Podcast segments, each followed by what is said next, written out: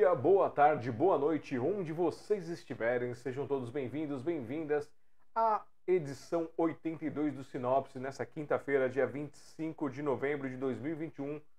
Estamos trazendo para vocês mais um encontro, mais uma. Opa, entrou ali. Mais um momento de alegria, mais um momento de compartilhamento de cultura, de arte, de histórias, mais um, uma, um episódio desse nosso grande curso de escutatória onde vocês vão conhecer fragmentos da alma, da história de uma vida, de uma pessoa que vai trazer, iluminar, explicar e inspirar a todos nós aqui nesta noite. Para quem não me conhece, eu sou Alexandre Jazara, presidente da Sociedade Mundial dos Poetas, organizador e fundador do Café com Poesia, do Sinopse e de outros é, programas digitais também. Parece que nós temos um negocinho aqui. Meu microfone está indisponível. Deixa eu dar uma olhadinha. Depois dessa Não, o meu microfone está saindo. Por que, está saindo lá que eu não entendi? Vamos ver o que está acontecendo. Seu áudio está indisponível. Mais uma vez. Eu. Ah, beleza. Resolvi lá. Caiu de novo. Vou ter que chamar aqui. Eita. Vamos chamar o nosso convidado novamente, porque deu chabu do peru. É, cadê, cadê, cadê? Deixa eu preparar aqui, eu já volto meu rap para vocês.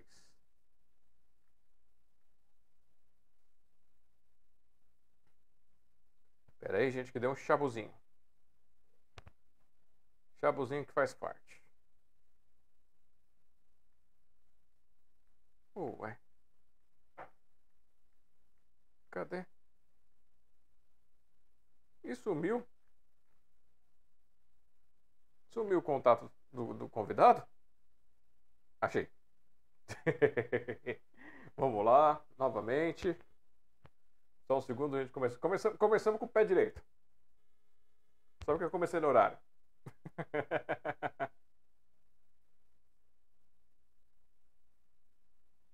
Está me ouvindo? Beleza, então.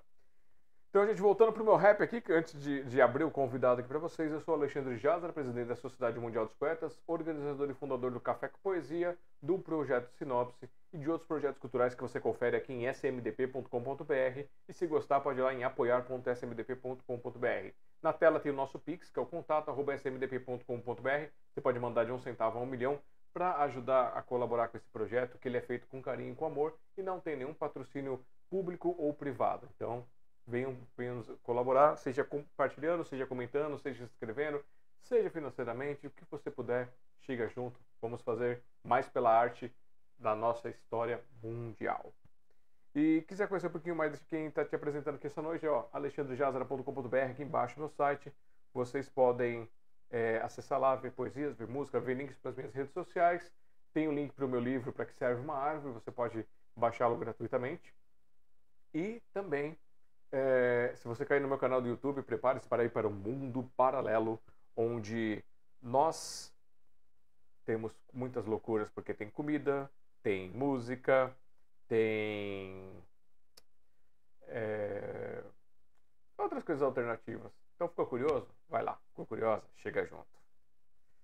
E nessa noite eu quero que vocês recebam com muito carinho, com muita alegria, esta pessoa que vai compartilhar fragmentos de sua alma, Edson Sobral. Boa noite, Edson. Tudo bem contigo? Boa noite, Geasa. Eu queria dizer que é com aquela hemorragia de satisfação e um derrame de felicidade de estar aqui falando com o seu público e no, nos seus projetos que são grandiosos. Muito, muito obrigado pelo convite. Nós que agradecemos o carinho, a oportunidade de tê-lo aqui essa noite. E para que o pessoal saiba, para quem não conhece Edson Sobral, quem é Edson Sobral, me diga aí em, em dois minutos quem é Edson Sobral para a gente dar uma iniciada nessa noite. Bom, eu sou comediante mágico. Eu fiz espetáculos de humor por todo o Brasil fiz espetáculos de humor em 18 estados do Brasil. Só em São Paulo foram mais de 300 cidades, né? e meu nome esteve em mais de 600 jornais e eu viajei fazendo show de humor. Escrevi também para vários programas de televisão e tive colunas de humor em vários jornais também. Escrevi para rádio, televisão e teatro. E é mais ou menos isso. É mais ou menos por aí que a gente começa, então? É. Então vamos lá, vamos desvendar aqui. Ele que deixou pra gente que ele é comediante e mágico, só que ele já revelou outras artes dele com o jornalismo, com o redator. E temos e também com ele tem partes aí com parte de teatro, essas coisas. Então, vamos ter que ir por partes e trazer cada parte, cada pedacinho, cada arte do Edson. Para começar hum. então, Edson, me diga uma coisa. Você colocou das duas principais que você colocou aqui, comediante e mágico. Quem veio primeiro, o comediante ou o mágico? É, primeiro veio o comediante. Eu comecei a contar piada com sete, oito anos. Meus irmãos contavam as piadas para mim, os amigos, e eu contava para as visitas lá em casa e para os amigos da, da, minha idade, um pouquinho mais velho. Comecei a contar piada com sete, oito anos. Com dez anos, eu comecei a fazer, contar piada nos showzinhos. Antigamente, em São Paulo, muita gente vai lembrar disso, Cada bairro tinha cinco, seis clubes de futebol, times de futebol. Esses clubes tinham a sua sede. E na sede faziam shows para crianças. As crianças iam cantar, outras tocar, outras declamar uma poesia, e eu ia contar piada. E eu sempre ganhava quando era um concurso. Ganhava lata de marmelada, tubaína, pacotinho de quisuco, ficava com a boca toda, toda roxa, né? Aí, uma época eu parei, Aí voltei com 14, 15 anos, fui fazer, fui estudar teatro, fui para uma companhia para estudar teatro e teve uma apresentação para os alunos. Na primeira apresentação para os alunos, já fui contratado pela companhia como terceiro comediante da companhia. No primeiro eh, show que eu fiz com a companhia, passei para segundo comediante, e no terceiro show que eu fiz com a companhia, passei a ser o primeiro comediante da companhia.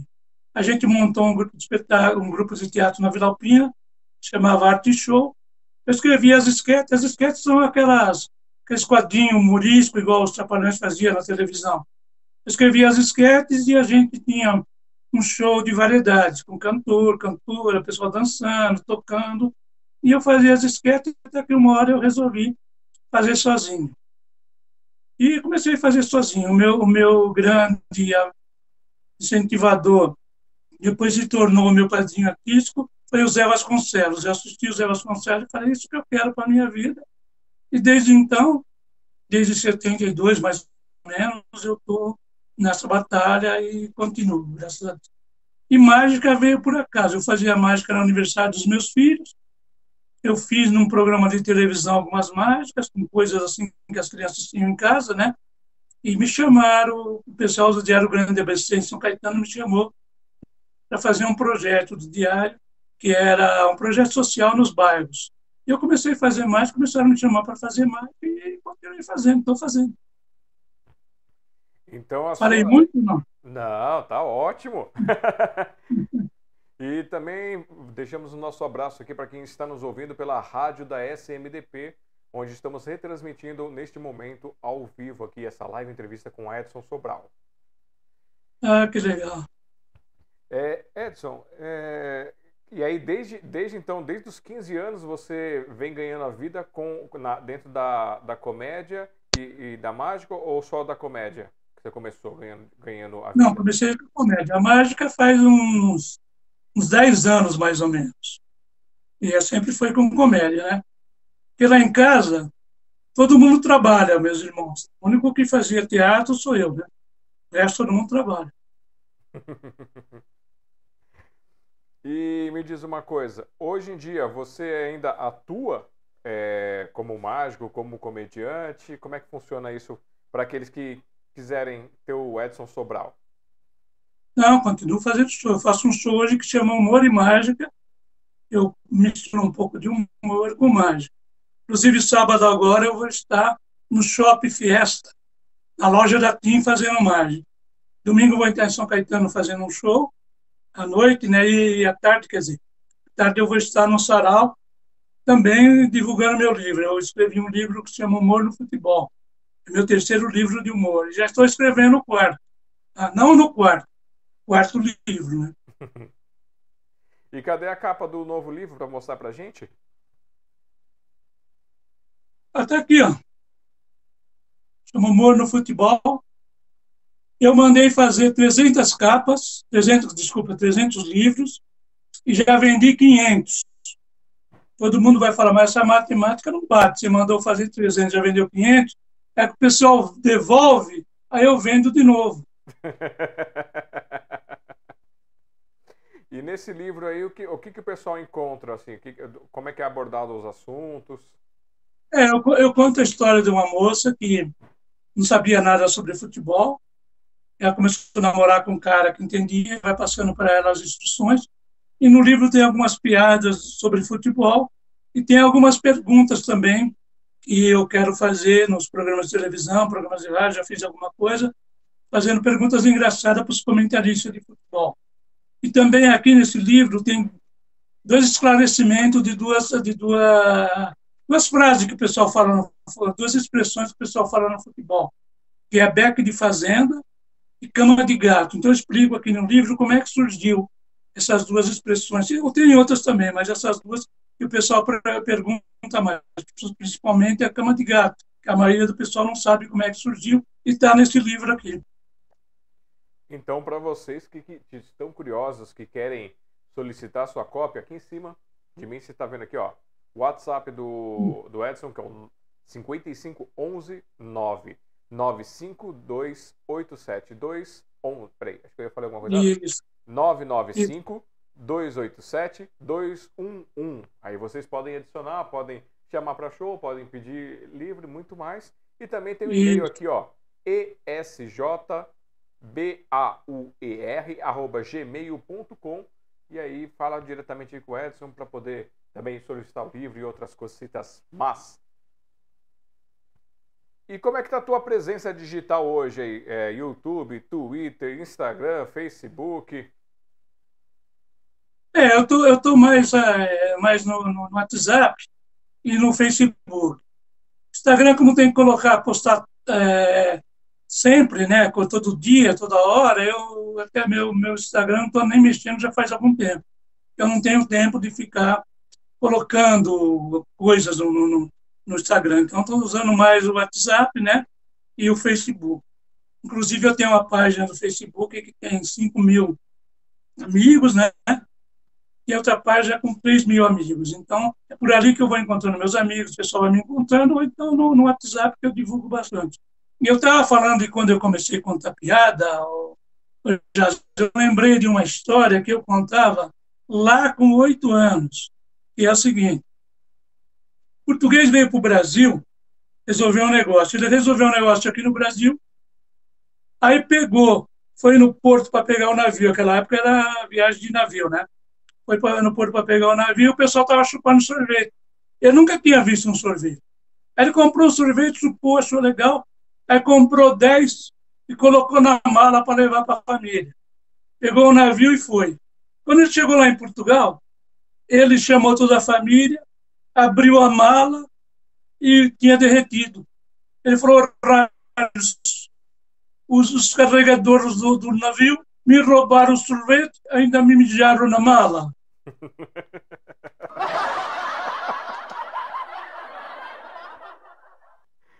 Muito bom. Eu contava essa história quando eu era criança. Bem criança. Me diz uma coisa, então já que você falou de criança, pelo que, eu, pelo que eu peguei aqui, foi com 10 anos ou foi antes que você começou com esse negócio de piadas, de, de comédia? É, eu comecei a contar piada com 7, 8 anos. E quem foi Mas que com 10 anos. Hã? Quem que te influenciou com essa idade? Ah, não, não sei como aconteceu isso. Eu não consigo, assim, saber por quê. Eu sei que meus irmãos contavam piada, os amigos deles, né, eu sou mais novo de casa, né? Eles contavam as piadas e eu ficava ouvindo. Aí eu contava para meus amigos na rua e, e os meus amigos da rua contavam piada para mim e eu ouvia em outros lugares e contava em casa. Então, quando chegava uma visita, alguém, aí meus irmãos me chamavam para contar piada. Aí eu fiquei contando piada assim. Aí eu, eu, descobri que tinha os shows, né? Faziam para as crianças. Os clubes, né? Tipo assim, no Juventus, no Búfalo, da Moca, em vários lugares. E eu comecei nesses shows para contar piada. Mas só tinha eu.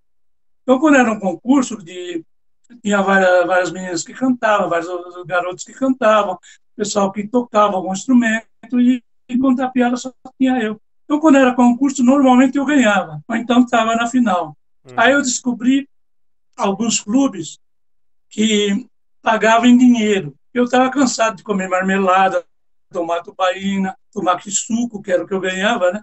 Então eu comecei a ir nos clubes que pagavam com dinheiro. E fiz isso até com uns 12 anos, 13 anos e parei. Porque você vai ficando maior, aí já não era show para criança. Né? Aí depois um amigo meu começou a fazer teatro numa companhia, que eu fui para a companhia, fui contratado para a companhia. Uhum. Montamos um grupo de teatro na Vila Alpina, o Art Show, e ficamos, acho que, lá, sete, oito anos com o grupo, e eu que escrevia as esquetes, né? E era o protagonista, que era o comediante das esquetes. Aí uma hora eu assisti Zé Vasconcelos, Chico Anísio, aí resolvi, não, eu quero isso para minha vida. Aí comecei a fazer show sozinho, e fui seguindo minha carreira convidando daqui, me convidando de lá, e eu acabei viajando o Brasil inteiro fazendo shows, graças a Deus, né? Uhum. Fazendo muito show e é isso. E fora os seus irmãos com esse envolvimento, seus pais tinham algum envolvimento com arte, música, dança, pintura, alguma coisa assim? Não, nenhuma, nada, nada. Tem um irmão que toca gaita, né? E os filhos deles, meu sobrinho, tocam piano, guitarra e tal mas, e, uma, e uma sobrinha que canta, né? Uma, não sei se duas, será, mas uma que canta. E é o pessoal da família. O, o resto todo mundo trabalha, viu? Minha família é tudo trabalhador. O único que não trabalha sou eu, né? Faço teatro. Meu pai sempre falava assim para mim, meu filho, eu admiro o que você faz. Eu só não consigo entender que o pessoal paga para você fazer isso. Meu pai sempre falava isso mim. O pessoal ainda paga para você fazer isso? Aí, graças a Deus, a gente viveu, está vivendo muito bem, né? E sendo reconhecido, que é o mais importante, né? Pelos amigos, pelo público. Hoje eu estou voltando, né? Há três semanas atrás eu voltei a fazer shows, né? E estou sendo bem recebido e, e o pessoal me chamando para outras coisas e a gente está acreditando que um dia vai dar certo, né? Não sei quando, mas um dia vai dar certo. e me diz uma coisa, como é que foi essa migração aqui da, da comédia, do, do teatro para o jornalismo? Como é que isso, quando isso aconteceu e como aconteceu? Então, eu, quando eu comecei a fazer shows na região aqui da, da Vila Alpina, aqui na, na Zona Leste, né? em São Caetano. E na Vila Alpina tinha um jornal, um jornalzinho lá, chamava o Jovial era um jornalzinho que era uh, patrocinado pela Igreja Católica da Vila Alpina. Aí o diretor do jornal perguntou para mim se eu não queria fazer uma coluna de humor. Colocar as piadas que eu contava, né? Na, na, no jornal, escrever as piadas e colocar no jornal. Aí o que aconteceu? Eu fiz a coluna lá, que chamava Humor e Companhia. Aí um jornal de São Caetano lá, um jornalista de São Caetano leu, gostou, me chamou, aí começaram a me chamar. E no total, não assim, juntos, mas no total eu escrevi para 50 jornais. Tive coluna de humor, sabe? Em 50 jornais, inclusive jornais de outros estados do Brasil. Caramba, e você tem acervo desse material que você participou? Tenho. Eu tenho esse material, inclusive é o seguinte, eu tenho os recortes de jornais de pelo menos um 200 jornais, vai, do Brasil inteiro, de toda a parte do Brasil. Eu mandei o casting fazer um pequeno, né? É. E, e, fiz algumas coisas e tal. Tenho tudo isso aí. Quando às vezes o pessoal fala, ah, mas você teve coluna de 50 jornais, eu tenho lá o recorte dos jornais, sabe que eu mandei reduzir, né? Uhum. Colei em algumas cores e tal, tal. Não tá, não tá tudo lá, tem uma parte guardada, né? E a gente guarda, né? Mas é saber também, né, que quem vai querer ver, quem não vai querer ver. Deixa eu tomar uma aguinha aqui, né, para refrescar, refrescar o útero, tá? Mas o, o, legal desse material que você tem, você estava falando questão de, de, de, Instagram, essas coisas, seria legal você bater foto disso e, e mostrar é, esses recortes para poder fazer um histórico seu também digital para o pessoal conhecer. Ah, sim. Nossa, tem muita foto minha de jornais, né? Uhum. E tem bastante foto. Inclusive, tem, tem a maioria das fotos, é tudo preto e branco, né? Antigamente, eu, eu tenho algumas coloridas também, né? E algumas revistas que entrevistaram, fizeram alguma matéria comigo, mas a maioria que eu tenho é tudo preto e branco. Mas as colunas de jornais também, tudo preto e branco. E agora, voltando lá na parte dos livros, você falou que esse aí é o seu terceiro livro de, que você lança. Isso. Os outros dois livros, qual, quais foram os nomes deles? Então, o primeiro chamava Humor e Companhia, sabe? O outro é Vivendo de Graça. Esse terceiro agora é Humor no Futebol. E o quarto livro ainda não tem um nome. Eu acho que vai ser quarto livro de humor, eu acho. Então, porque ainda estou escrevendo, né? E o primeiro, o primeiro livro que eu escrevi, que chama Amor e Companhia, eu mandei fazer 10 exemplares. Aí, como eu não consegui vender todos, eu dei seis de presente. Só que essas seis pessoas que eu dei de presente perderam a amizade comigo, entendeu? Então, resolvi também não publicar mais. O segundo livro, eu ajuntei dinheiro, fui numa editora grande, levei o dinheiro para fazer 300 cópias e entreguei o original para um editor. Passados dois dias, o editor mandou o original em casa, o dinheiro dos 300 livros e mais um, um, um pouco de dinheiro e de escrever um papelzinho. Estou te pagando para não publicar em lugar nenhum. Então, o segundo livro não foi publicado. E o terceiro é esse que eu falei para você, que eu já vendi 500 cópias, né? Eu só fez 300, mas o pessoal devolve e você vai vendendo de novo. É uma coisa rotativa, né? É bom, né? Tipo o capital de giro, né? e me diz uma coisa, é, esse aí que devolveu, é, ele deu uma explicação por que, que ele não queria que você publicasse o seu livro? Não, isso aí faz parte do humor, né? Ah, tá. livro, todos foram, graças a Deus. O primeiro livro eu não tenho nem mais nenhum livro e nem original. Só oh, tenho o segundo. E vendeu, vendeu, porque na época eu fazia muito show, né? Ia nas cidades, fazia o show, e alguém da, da, do teatro vendia lá e vendeu bastante. E o, esse do humor de futebol também, né? Agora falando um pouco sério, também está sendo bem vendido. Só, só no, no, no lançamento, um amigo meu aqui de, de, de São Caetano, que tem uma empresa, ele comprou 100 exemplares para doar para os clientes dele. Acontece que a empresa faliu, né, mas posso fazer nada, né? A empresa dele faliu, né? Não, não, mas está em pé, graças a Deus. Ele me comprou, um amigo meu, né? Para dar de presente no final do ano, no Natal, né?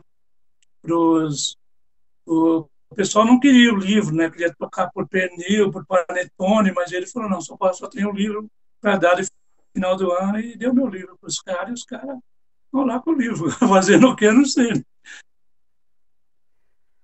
Certo. É, então... então, deixa eu contar. Posso contar umas piadas aqui? Vai, vai. A, a, a live é sua. Se você quiser fazer a pergunta primeiro, tudo bem. Não, eu ia perguntar desse, desse segundo livro.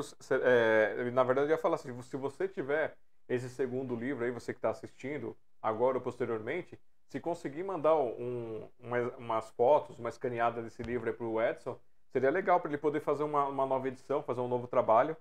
Ah, sim.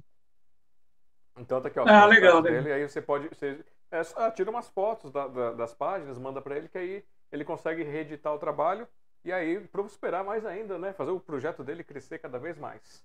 Então vamos lá, vamos de piadas. Então, eu estava preocupado, porque eu fiz uma entrevista recentemente aí, e a moça da televisão ficou perguntando sobre minha vida pessoal.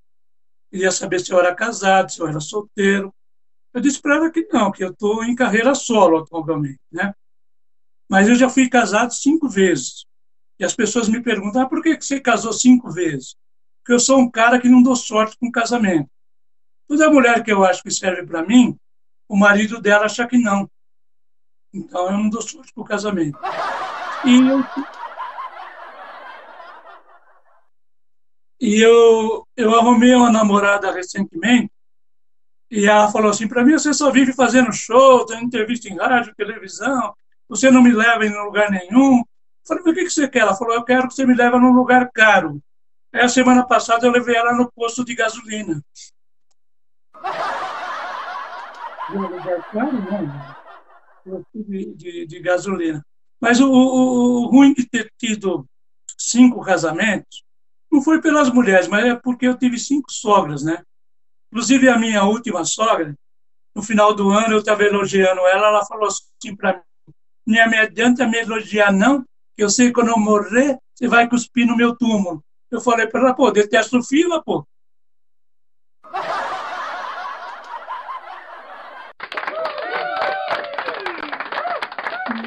E falando em sogra, dois caipiras sentados na mesa, conversando, né? Aí um caipira falou para o outro, fala uma coisa bem ruim que você não gosta. Você gosta de giló? Eu gosto. Gosta de quiabo? Eu gosto. Eu falo uma coisa bem ruim que você não gosta. Falou uma coisa bem ruim que eu não gosto. Minha sogra. Falou, não, Zé, de comer. Falou, ah, filha dela.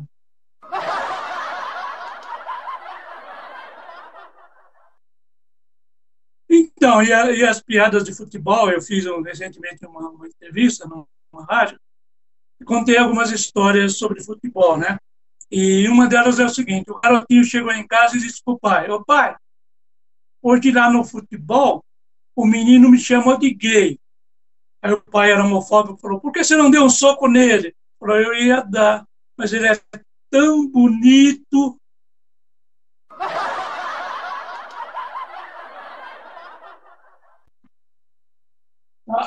A velhinha chegou na, na concentração do time no, no, hotel, né? o time estava concentrado no hotel, ela chegou para o segurança e falou, seu segurança, eu vim aqui porque eu vim fazer uma visita íntima. O segurança falou, mas qual que é o jogador? Ela falou, qual que é meu? Eu sou voluntária.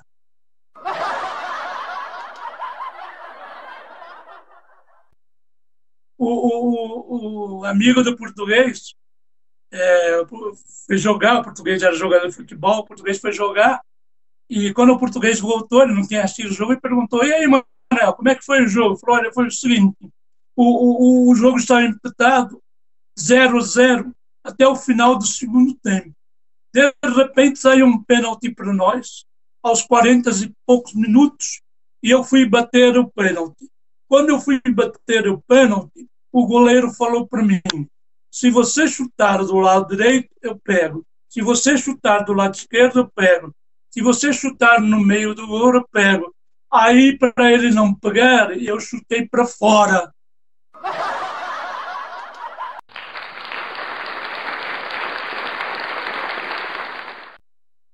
É, e tem mais aí, né? Muito bom, seu, seu Edson Sobral. E seguinte, é, como é que foi esse processo aí dessa parada aqui todos nós que mexemos com a arte e outras áreas também, né? Acabamos passando aí. É, foi muito complicado aí emocionalmente, pessoalmente? Foi bastante já. Graças a Deus eu estou escrevendo para dois sites, um em inglês né, e outro em alemão, apesar de nem falar inglês nem falar alemão. Mas eu faço o texto de humor, o pessoal traduz e manda uma região dos Estados Unidos e para uma região da Alemanha, então entrava um dinheirinho. É, eu também me, me aposentei, né? Também entra mais um dinheirinho. Mas eu cancelei mais ou menos uns cinco shows. Desses cinco shows, três eram fechados, já com cachê garantido. E também o lançamento do meu livro em vários lugares eu tive que cancelar. Mas deu para sobreviver. Problema foi a classe artística, né? Os meus amigos, por exemplo, sonoplastas, de teatro, iluminador, sabe? Pessoal, teve algumas pessoas que a gente se reuniu, né? Alguns artistas tivemos que fazer vaquinha para ajudar o cara a pagar uma conta de luz, uma conta de água, sabe? Agora que está retomando, mas muita gente, sabe, tá, tá, ficou ruim, bem ruim, sabe? Eu, graças a Deus, né? Por uma infraestrutura que eu já tinha e tal, um trabalho de muitos anos, consegui fazer algumas coisas em casa, né? E ainda consegui me manter, mas para muitas pessoas está ainda muito difícil. Ele está voltando agora, né? Sim. Muitos amigos meus, comediantes, aí hoje tem bastante comediante que faz, faz stand-up, né? Tem muita gente que parou, não, não tinha o que fazer. Não, não tinha o que fazer e não podia fazer, né? Então estão voltando agora. Então, o que a gente pode ajudar é assim, né? Sabe como é a vida do artista? O artista depende de show. Eu vivo dos shows, né? Os livros que eu vendo, mas não é uma coisa assim constante, né? Você vender muito livro. Não sou um, um Paulo Coelho, um, um cara que vende muito, né? Mas foi muito difícil. Para mim foi muito difícil, mas eu comecei a escrever, né? Começou a escrever humor, eu comecei a escrever, fazer algumas coisas em casa, fiz algumas lives aqui eu com meu filho, né? Mas pouca coisa também, porque eu gosto, assim, de, inclusive hoje que eu estou aqui na sua presença e a gente já é amigo de algum tempo, eu estou muito feliz de estar aqui junto com você. Mas eu gosto de estar em frente do público, né? O artista quer estar em frente do Inclusive, eu, muitas vezes eu deixei de fazer algumas coisas na televisão, a não ser entrevistas, né?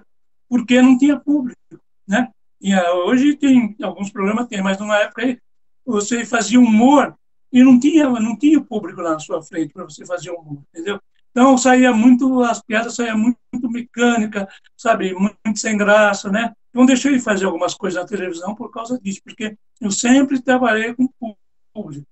Então, como o público é a resposta do seu trabalho. Por exemplo, no meu trabalho, se o pessoal está rindo, é porque está bom. Se não está rindo, é porque não está legal. Então, você tem um termômetro na sua frente que você vai melhorando a cada dia que passa. Então, mas foi muito difícil e ainda está sendo difícil. Mas três semanas eu voltei a fazer show, já tenho já alguns shows marcados aí e vamos tocar a vida, né?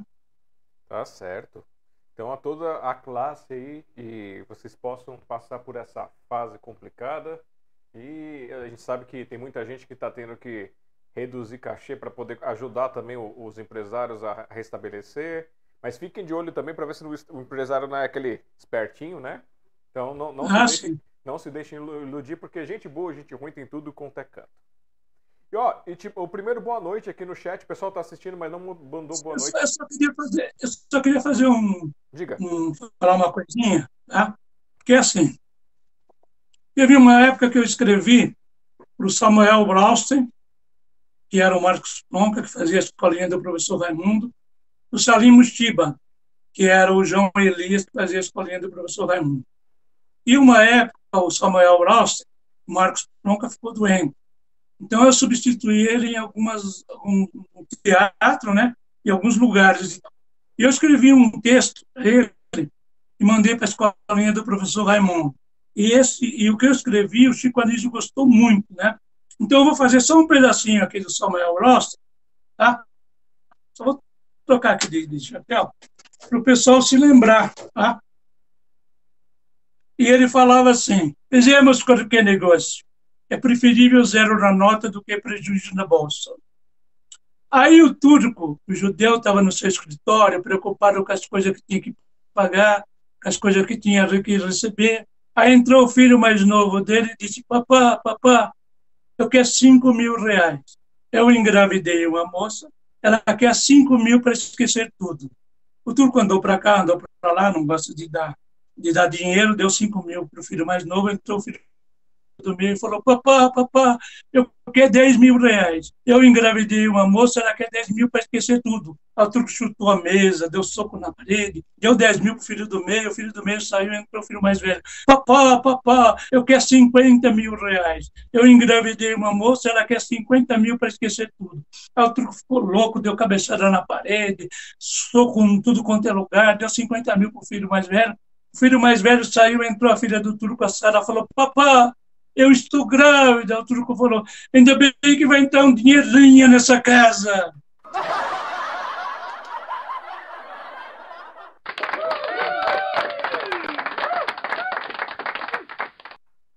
Muito bom. Então, para vocês aí que acompanharam os programas aí, já relembrando um pouquinho, e vocês que estão aqui no chat, gente, percam a vergonha, mandem suas mensagens, escrevam aqui no YouTube quem escreveu para você dando boa noite, o Delmídio Macedo, mandou aqui, ó. Boa noite, acompanhando diretamente de Salvador, Bahia, a entrevista de Edson Sobral. Abraço! Tá, manda um abraço para ele. Como que é o nome dele? Delmídio. Delmídio, um abraço para você. Muito obrigado, querido, tá? Qualquer dia eu vou fazer um show aí em, em Salvador e aí a gente vai se encontrar, tá? E também aqui, ó, mandando boa noite, um primo, José Sobral Sobral. Ah, meu primo, gente. Ô, primo. Obrigado, primo, tá? Meu primo, meus primos são sensacionais, tá? Eles adoram a minha carreira e agora faz algum tempo que eles não me assistem, mas obrigado, primo, tá? Um beijo no seu coração. E a, a Maria Antonina Lima Soldá. Boa noite, Sobral. Abraço e sucesso. Obrigado. Ma Maíra? Maria Antonina. Ah, ah, Nina, eu sei quem é. Um beijo, Nina, para você. Deus te abençoe. Então, a todos vocês aí, obrigado por estar aqui com a gente acompanhando mais um Sinopse, edição 82. Hoje recebendo aqui Edson Sobral, que está compartilhando fragmentos de sua história, fragmentos de sua alma, de sua poesia em forma de arte, que é a comédia, que é a piada, que é fazer as pessoas se sentirem melhor. E assim, aproveitando que a gente está falando nisso, é, me diga uma coisa. Você já teve alguma experiência de alguém que foi te assistir ou que acabou é, te conhecendo e depois foi te chamar nos Alô? bastidores? Oi? Tá me ouvindo? Oi? Cortou? Agora, agora sim, mas não ouvi o que você perguntou. Teve, existe alguém que de algum show que você foi fazer, de alguma apresentação, que depois veio te chamar no cantinho para falar que aquilo te trouxe algum sentimento, alguma coisa é, diferente, que a pessoa não estava bem? Tem alguma história desse tipo? Ah, várias histórias. Várias vezes. Teve coisas muito boas e teve coisas ruins também, né? E só vou citar um exemplo. Uma vez eu fui fazer um show, não vou falar qualquer é cidade, e eu contava muitas piadas antigamente de negão, né? Contava piadas de futebol, de religião, de política. Hoje eu não conto mais nos meus shows porque isso dá briga, né? Então, aí eu, quando terminou o show, aí um rapaz me chamou, um, negro, né? Falou que eu era racista. Eu contei piada de negão. Eu falei, mas eu contei piada de português, de japonês, de e o comediante vive disso, e o comediante está isento. Ele falou, não é porque você é racista, contou piadas de negão e tal. Aí tinha um amigo meu que estava no camarim, eu pedi para o pessoal do teatro chamar esse amigo meu que estava no camarim. Aí quando seu amigo meu chegou, era negro. Aí eu falei para ele, você almoçou hoje aonde? Aí meu amigo falou, almocei na sua casa. Falei, você veio aqui para o teatro com quem? Falou, vim no seu carro. Depois que acabar o show, você vai jantar com quem? com você, você me convidou para jantar. Falei, como é que eu posso ser racista se o meu amigo negro, né? E piada você conta de todo mundo. Esse negócio, e agora ficou pior, isso já faz um tempo, né? Agora ficou pior que esse negócio de politicamente correto aí, você não pode falar nada de ninguém. Você conta piada de gay, você é homofóbico. Você conta piada de negão, é porque você é racista. Você conta piada de gordo, você é gordofóbico. Você não pode falar nada. Então, o comediante fala de quem? Então, neste último show, eu estou contando a história da minha família. Entendeu? Se a minha, minha prima é gorda, o problema é dela. Entendeu? Apesar que eu não tenho prima gorda, mas eu coloco alguma coisa nesse sentido para ninguém falar nada. É da minha família. Então, o que acontece? Nos últimos shows que eu fiz, nos últimos cinco, seis anos, de lá para cá, ninguém mais falou nada, entendeu? Daquilo que eu contei, daquilo que eu fiz no show. Por quê? Porque eu estou usando mas a minha família fazendo mágicas também, brincando com a plateia, sabe? Mas ficou muito, muito chato isso. Antigamente você podia falar à vontade, todo mundo gostava. O padrinho da minha filha era negão. Hoje ele já não mora mais aqui, minha filha também mora no céu, mas ele era negão. Como é que eu ia convidar um cara para ser padrinho da minha filha se eu sou racista? Entendeu? Eu tenho coisas que não tem cabimento. E outra, e outra coisa, Hoje as pessoas se metem na sua vida. Você vê no Instagram, por exemplo, tudo que você coloca, o pessoal te critica, sabe? Eu parei porque tenho que colocar conteúdo todo dia, eu não tenho tempo de fazer isso, né? Mas tudo que você escreve lá, o pessoal critica você. Ah, você não pode fazer isso, não pode fazer aquilo. Fica te vigiando, sabe? A internet é uma coisa fabulosa. Você está aí, eu estou aqui, nós estamos conversando, né? Às vezes eu estou falando com gente, está, eu tenho um amigo que está nos Estados Unidos, tem outro amigo que está lá na, na, na, Austrália. A gente conversa com esse pessoal, então é uma coisa fabulosa. Mas essa coisa de ficar vigiando, e falando mal e tudo que você falar ficar ficando, é muito ruim, sabe? Então eu prefiro continuar com o meu trabalho tranquilo, o cara entra no Facebook, me pede para adicionar, se eu vejo que é boa pessoa, eu adiciono, se não, não adiciono. Mesma coisa no WhatsApp, sabe? Para a gente poder trocar vida, senão a gente fica parado nessas coisas, né? É, isso. É, você não é o primeiro que comenta sobre isso, da, da dificuldade de. É, que, tem, que tem a linha do politicamente correto e também tem a linha do mimimi, que é, é bem fina essa linha né, entre um e o outro. Aí o pessoal passa, às vezes, dificuldade para poder contar algumas coisas é, e acaba tendo que refletir dentro da própria vida as situações para conseguir seguir nesse ramo, né? Hum. Você viu os trapalhões antigamente como é que eram o nível, né? Entre eles mesmo, como é que era é, é, aquela eram ofensas bem pesadas, mas entre eles ali era uma coisa cíclica e você não viu ninguém se matando por causa disso, né? Não. E no futebol, eu, quando, quando eu era garoto, que eu jogava futebol, a gente xingava o outro, mas tudo ali passava, acabava, resolvia, sabe? Não tinha nada disso. Sabe? Hoje as pessoas ficam policiando, sabe? Vendo o que você fala, e eu tenho muitos amigos artistas que são famosos, né, bem, bem famosos, eles também vivem, reclamando disso, sabe? Não pode falar isso, não pode falar aquilo, sabe? O cara critica o negócio, ele, sabe? Ele não, você não pode dar sua opinião. As pessoas sempre acham que a sua opinião está errada. Não todo mundo, mas uma grande maioria parece que fica de plantão, sabe? Aquela coisa de plantão, esperando você falar alguma coisa para criticar o que você fala. Então, o Instagram eu dei um tempo. Talvez eu volte, mas eu quero ver o que eu posso fazer para não passar por esses perrengues aí da vida. Né? Uhum. É, é como eu comentei contigo, eu acho que lá no Instagram você pode trazer é, chamada de apresentação que você vai fazer, ou trazer esses recortes para o pessoal conhecer. Você não precisa colocar todo dia, esse negócio de colocar todo dia aí é, é mito, tá? Se você tiver hum. um negócio que as pessoas se engajem, é melhor do que você colocar todo dia. Então, é, é, é, eu, eu mesmo coloco no, da sociedade, do café, é, uma, uma vez por mês, uma coisa assim. E no meu mesmo eu coloco bem esporadicamente e quando põe alguma coisa aí o pessoal interage tudo. E o meu, olha que não, não é nada de importante, tá? Às vezes eu coloco uma comida que eu fiz, às vezes eu uma careta, às vezes um, um instrumento, alguma coisa. Então, é, é, cultivar. É claro que eles uhum. falam que se você tem frequência, você traz mais isso, mas aí é achar o conteúdo que o pessoal goste, né? Nessa plataforma. É, eu vou, vou repensar. Aquela do, do, do, canal que a gente conversou lá no início, lá, uhum. né? Não falou na entrevista, mas a gente falou no início, a gente já está pensando nisso. E, e, e, quando puder, né? Não sei se, se vou te incomodar, mas eu vou te Alonso. Eu acho que está acabando a bateria aqui já. Dá uma olhadinha. Tinha 95. Tá com bateria? Eu tinha 97 quando eu comecei. Dá uma verificada qual é o estado da bateria. Dá pra ver? Só resultadamente sim. Não, tranquilo. Então a questão das dicas, você sabe aí. 73%. Que... Ah, não, tá com 73%, tá ah, bom. Então tá ótimo.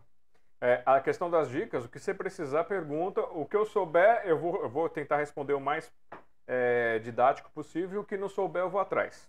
Que nem esse negócio da, ah. da Amazon que eu estava comentando com você, de colocar no formato digital. É, eu comentei com uhum. algumas pessoas que eu tinha descoberto que a Amazon tinha isso e eu ia ver se eu colocava para mim. Mas ninguém tinha se interessado. Há duas semanas atrás, uma pessoa das que eu falei que, que tinha essa opção, ela veio me procurar e perguntou: ah, como é que é o negócio da Amazon? Me explica. Eu falei: ó, eu não sei, mas me dá cinco minutos que eu descubro. Aí eu abri, fiz todo o processo, subi meu livro, fui vendo as coisas. Falei, ó, você vai fazer aqui. Aí eu fui explicando, explicando, passei por todas as etapas. Então eu tô quase diplomado. É legal. E eu faço ah, questão sim de divulgar as coisas. Quando a coisa que é uma coisa que é mais recorrente, aí eu gravo o vídeo, ponho no YouTube para que as pessoas conheçam um pouquinho mais. E aí a gente vai fazendo essas inclusões. Então, para mim é um prazer dar essa oportunidade e também tentar compartilhar, né? Contribuir para que todos possamos evoluir. Ah, obrigado, viu? E falando em evoluir, já que você fez teatro, já que você é, fez poesia, poesia não, fez piada, fez comédia, você já fez algo mais literário, assim, mais é, romântico, mais. É, com, não cômico, mas mais dramático, alguma coisa no teatro assim? Não, sempre comédia. Sempre comédia. Sempre, sempre comédia. Quando, a gente tinha o grupo de teatro lá, o Art Show, eu fazia parte das esquetes e um amigo meu, que é o Wilson Sampson, que é um ator, já fez vários filmes e tal, ele fazia parte de drama. Escrevia uns dramas assim curtos. A gente não fazia uma peça que durava uma hora, não, a gente fazia um show, um show de variedades, sabe? E, e ele que fazia parte de drama. Eu nunca fiz nada e nunca escrevi nada. A única coisa que eu escrevi, até estava conversando com um amigo meu, foi uma música, uma música séria. Certo. Eu fiz muita paródia, eu escrevi para programa de rádio, paródias. Eu fazia, escrevia paródias e tocava e cantava na, na escola. Então tem muitas paródias, muitas músicas também que eu criei de humor, que eu nem lembro mais. Um, encontrando com alguns amigos, algumas amigas daquela época, algumas lembraram de algumas músicas que eu escrevi, eu criei de humor. Mas só uma música só que era séria. Eu escrevi para a filha de uma amiga minha, né? Uhum. Ela levou para a escola, tinha pedido cada um deles levar uma música. Essa música entrou num festival da escola e no dia que foi a final lá do, do, do festival, me chamaram para ser jurado, né? E eu estava lá julgando as músicas e começou a cantar a música que tinha escrito, mas eu não lembrava mais, eu lembrava daquela música, eu não sabia da onde eu lembrava aquela letra. E era a música que eu tinha escrito, e ela pegou em terceiro lugar no festival, mas eu não, nem podia falar que era minha, que eu tinha dado para a menina para ela levar como se fosse ela que tivesse escrito, né? Não sei se fiz bem ou fiz mal, mas pegou em terceiro lugar, pelo menos eu fiquei satisfeito, né? Se não tivesse nem classificado, eu não ia nem ficar nem sabendo que era a minha música. A única coisa assim mais séria que eu fiz, né? E dois filhos também, né? Quando eu fiz os filhos foi suado, mas, mas eu fiz, né? Conseguiu. Consegui. e me diz uma coisa. Falando, falando nisso, viu, viu Jaza? Fala. A, a, a, moça foi trabalhar no, de empregada doméstica numa casa de família, né? Ela estava limpando o quarto da patroa, achou uma camisinha. Ela vinha assim, olhando para a camisinha, e deu de cara com a patroa, falou, nossa, patroa, e que é isso? Eu falou, Maria, lá no sítio onde você mora, o pessoal não faz amor? Ela falou, até sair a pele, não. Muito bom. E me diz uma, uma outra coisa. É... É, perdi, perdi, perdi, o fio da meada aqui. É, eu anotei? Anotei? É. Anotei. Você que citou que você, é, que você fazia paródia, tocava. Você tocava instrumentos musicais ou toca algum instrumento musical? Olha, para falar a verdade para você, eu, eu, tocava muito mal. E faz mais ou menos uns 15 anos que eu não pego no violão. O violão está aqui em casa, né? Achei isso? Não, tá difícil. Aí, o violão está aqui em casa, faz uns 15 anos que eu não pego no violão. Então, o que acontecia? Eu tocava mais ou menos para fazer as paródias, músicas humorísticas. Então, quando você faz humor, é, o pessoal não liga muito para o que você está tocando, mas para o que você está cantando, né? Então, eu nem, nem, nem, nem, to, nem, to, nem tocava bem né, violão. Uhum. Mas faz uns 15 anos que eu não pego nem no violão. Então. Inclusive, um amigo meu, ele fazia uns shows, uns anos atrás, nos hotéis. E vinha o pessoal de fora, assim, de, de outros estados, de outros países. Ele fazia um show com mulatas, tipo assim que nem o Sargentelli, o Oba-Oba, que tinha as mulatas do Sargentelli. Ele fazia um show de mulatas e ele me contratou para contar piada, cantar e tal, tal, tal. E eu cantava essas minhas músicas com a banda. E o maestro da banda sempre falava para mim, a cada dia você entra num ponto diferente. Porque eu cantava era humor, né? Então eu não estava ligando se estava certo ou errado, eu queria cantar as músicas e as músicas o pessoal gostava, né? Então eu acabava continuando cantando, mas, sabe assim, eu, eu tenho ouvido muito ruim para música. Bem, bem, bem ruim, sabe? E tocar o violão mais ou menos, né? Aí, ó, de repente pode ser mais uma coisa, já que você está querendo abrir seu canal, É mais um dia que você pode trazer um vídeo com uma paródia, você fazendo uma paródia, ou com playback, ou com um violãozinho também. Você não precisa fazer uma coisa muito longa, tentar fazer aquelas parodiazinhas mais curtas. O Di Cardoso, que eu te mandei o contato, não sei se você, você ainda tem em contato com ele, ele fez uma paródiazinha em vídeo também lá com, com uma música e fez uma coisinha assim de uns 40 segundinhos lá também. Ah. É, ele me convidou para assistir o show dele lá. E eu tô, tô me, preparando aí para ir. Acho que essa, essa semana que vem não tem muita coisa, talvez na outra eu devo ir ver o show dele. E eu tenho um amigo que é um excelente músico, e a gente já combinou de eu fazer, tentar colocar de volta aquelas músicas que eu criei, né? E as paródias que eu fiz, só que as paródias que eu fiz são de músicas antigas, né? Teria que fazer algumas coisas mais, mais recentes, né? Mas a gente pensou também, e quando eu falei com meu filho do canal aí, eu pensei nisso também. Foi legal você, ter, ter, ter falado, porque é uma coisa que eu também quero colocar, né? Hum. Algumas músicas, inclusive. As paródias eu vou ter que pegar as músicas que estão tocando atualmente aí e fazer uma paródia, mas a, ah, eu quero pôr mesmo são as músicas que eu criei, né? Uhum. Humorista. Inclusive o pessoal cantava na escola. Chegava com o violão lá, eu começava a tocar e teve uma época que o pessoal, todo mundo cantava aquelas músicas. Não, o legal do, da paródia, mesmo sendo música antiga, como você está falando, o pessoal gosta. Tem, tem um, um, um grupo de pessoas que gosta disso.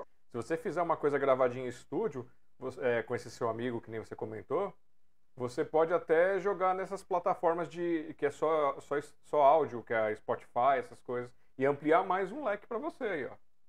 Porque o pessoal gosta de coisa, ah, coisa antiga. Paródia com coisa antiga não hum. tem, não tem época. Porque aí você vai ter alguém que gostava na época e vai lembrar e vai mostrar para o amigo, vai mostrar para o vizinho, e aí isso vira uma bola de neve. É legal.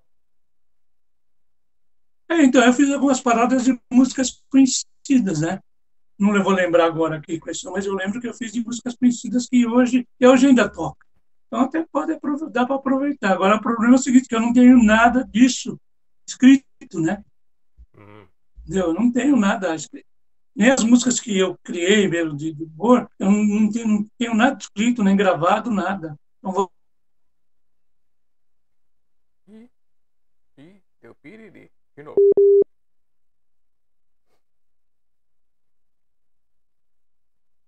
Tá rodando aqui. Contato, ah, contato, conectou. então, ah, esse material seu, como é, você tem celular, você pode gravar, ou quando você escutar alguma coisa, gravar em cima, e depois você pegar e vir fazendo a letra, fazer aquelas correçõezinhas. Hoje em dia está um pouco mais fácil e jogar no digital. Ah, sim. Até... E achar as músicas hoje é fácil, né? É, é tá, tá, tem bastante. Acho que o YouTube tem bastante dessas músicas que é só tocado, que você só você canta em cima. Tem um, uma pessoa que foi entrevistada aqui, o Humberto Sagawa, que ele faz várias apresentações é, interpretando músicas. E ele pega coisa, ele pega o notebook dele, coloca ali, conecta, separa as playlists, ele dá play e vai cantando em cima. É, o meu filho faz isso também, ele baixa as músicas para mim. Quer dizer, quando eu quero colocar alguma música, uma, ele abaixa para mim só, só instrumental. Não dá para fazer isso, pegar essas músicas que eu fiz essas paródias e, e baixar a música e eu cantar em cima do, do, do playback, né? O pessoal fazia antigamente, eu não fazia isso, né? Quer dizer, ainda faz isso na televisão, né? Às vezes o cara está cantando lá, mas não tem uma banda tocando, ele está no playback, né? No karaokê, o pessoal também fala, né? Deve isso. ser a mesma coisa. É, o karaokê, o karaokê pro playback é que no final a maquininha diz se você cantou bem ou cantou mal. o resto é tudo igual, né, gente? É, só que tem uma coisa, uma vez, esse negócio de karaokê, você já, você já brincou com karaokê alguma vez? A gente tem um karaokê aqui em casa. É, uma vez eu fiz um teste, eu, eu, eu, quando cantava mais, eu tinha a voz mais afinada, mais arredondadinha assim, e eu fui cantar e o karaokê hum. me deu uma nota baixa. Aí eu fiquei bravo, na música seguinte, eu fiquei só fazendo barulho para poder ficar o, o, pico aparecendo lá no, no, nível que ele queria. Não cantei uma palavra, só fiz barulho. Aí no final ele me deu 100%, parabéns. Falei, olha só que sem vergonha. é. Mas assim, né? é, o, o, cara que o, o cara que julga o karaokê deve ser muito ruim de ouvido, né? Porque dá nota baixa para quem canta bem e dá nota alta para quem canta mal. Ele não manja muito de música, né? Ou é esperto, né? Dá, porque aí todo mundo começa a comprar karaokê dele e aí ele vende mais. Não, mas no nosso karaokê aqui, se você cantar baixo, ele te dá nota baixa. Se você cantar bem alto, ele dá nota alta. Entendeu? É complicado. É. Os gatos que ficam reclamando, né? assim. E ó, então ó, já temos aí ó para o teu canal um dia com com um vídeo de alguma apresentação antiga, um vídeo com coisa nova, um vídeo hum. com música e ó dá para você fazer também um dia convidando para os shows que vão ter no mês ou vão ter na semana. Já tem programa, ah, olha só. É, já, já, já, já a programação já está pronta, né? É, vai, vai ser bacana, ainda pra vocês fazerem umas coisas legais. E vamos lá. É, você falou do futebol, que você escreveu aí sobre o futebol, coisas. Então você é bom de futebol, manja tudo de futebol. Olha, eu, é uma coisa que eu assisto direto. Sabe, eu gosto de futebol, gosto muito, eu assisto, eu, assisto qualquer partida de futebol, eu assisto tanto da, da, da Série A como a Série B, como de fora, de, de, outros, de outros países. Eu gosto muito de futebol, sabe? Então eu presto atenção também, assisto o programa de esporte, que tem os comentários, assisto, sabe? Então eu resolvi falar, vou escrever sobre futebol, por quê? Porque todo mundo gosta de futebol, né? Quer dizer, a maioria das pessoas gosta de futebol. Então eu achei que era uma maneira de eu vender também um livro de humor falando de futebol. E até agora está dando certo, né? pelo menos aquilo que eu pensei, está dando certo. E, nesse livro, eu explico algumas coisas que as pessoas, às vezes, que não entendem de futebol, para elas ficarem entendendo e saber como é que funciona. Tá? Mas tem, tem sido muito legal. O pessoal que tem comprado o livro, que tem lido o livro, tem elogiado bastante. Então, eu estou, pelo menos até agora, estou satisfeito com aquilo que eu escrevi. Mas é assim, um livreto. Tá? É um livro eu fiz para ter um preço bem acessível, né? Para todo mundo poder comprar, porque se você sabe que editar um livro no Brasil é muito caro, né? Sim. Você tem que levar, vender um livro por 40, 50 reais, não é todo mundo que pode comprar. Então, eu fiz de, de uma maneira, que é um livreto, né? Para que tudo com preço bem acessível, para que todo mundo possa comprar. Você pode vender para aquela pessoa que tem mais dinheiro, mas pode vender também para aquele que gosta de futebol e tem menos dinheiro, que é esse o meu objetivo. Não é ficar rico através do livro, não. Estou vendendo bastante, ainda bem, né, graças a Deus, mas o meu objetivo não era isso. Eu vou pegar e escrever um livro para ganhar dinheiro vendendo livro. Eu sei que, que no Brasil é muito difícil, né? São poucas pessoas que têm, conseguem essa façanha de escrever um livro e vender bastante, né? Uhum. Então, o meu objetivo é fazer uma coisa acessível para que as pessoas pudessem comprar. Então, está acontecendo isso. As pessoas estão tendo como comprar, né? É um preço bem, bem acessível. Olha, eu sou uma pessoa que tem problema, já não lembro qual é a capa do livro. Acho que vai ter que mostrar de novo a capa do livro para gente. Sabe? sabe ah, esse aqui, ó. Aí. Humor no futebol. Isso, e aqui atrás tem algumas fotos minhas de shows, tá? explicando um pouco o que é o livro, né? E é um livro que tem capa, contracapa e várias páginas. Tá? É um livro que um livro muito bem feito, com capa, contracapa e várias páginas. Não está faltando nada nesse livro aqui. Só o conteúdo que o cara vai ter que ler para saber qual é qualquer qualidade do conteúdo, mas o pessoal tem, tem elogiado bastante, tá? Somente o pessoal da minha família. Meu primo Zé lá que estava tá assistindo aí, ele ainda não comprou, tá? Então vou dar um aviso aqui, de aproveitar que ele está assistindo, Zé, só comprar um livro meu aí, e dá para a família o livro. Compra aí uns 50, 100, né? Acho que dá para você comprar, viu, Zé? E aqui no chat, é, dando boa noite para você, o Rogério Brito Correia. E aí, ele, do seu, relação ao seu livro, ele falou: Que maravilha! Ah, legal. Obrigado. E olha só, fizemos a nossa primeira hora de live. Oh. Nessa primeira hora de live que vocês estão conhecendo essa noite, dia 25 do, de novembro de 2021, é, Edson Sobral, comediante, mágico, jornalista, é, com os pezinhos no teatro também, é, compositor. Olha só, tem, já, já, começamos a tirar os coelhos de dentro da cartola, hein? E olha que nem mágico eu sou, nem cartola também tenho. e quem quiser contratar o Edson Sobral para show, ou quiser adquirir o livro dele, ou um dos livros, vai aqui em cima, ó 5511 99528 7211 ou pelo e-mail esjbauer@gmail.com. E ah, e outra coisa também, já que a gente fez a nossa primeira hora aqui, é, eu esqueci de falar para você, quando você entrou para participar dessa live, você foi você pegou um vírus. Você foi contaminado por um vírus e não tem cura. Agora você faz parte do hashtag Vírus do Amor, onde a sua obrigação é espalhar a arte, espalhar esse amor para mudar as pessoas. Então, parabéns por se tornar parte desse grande vírus. Obrigado, obrigado.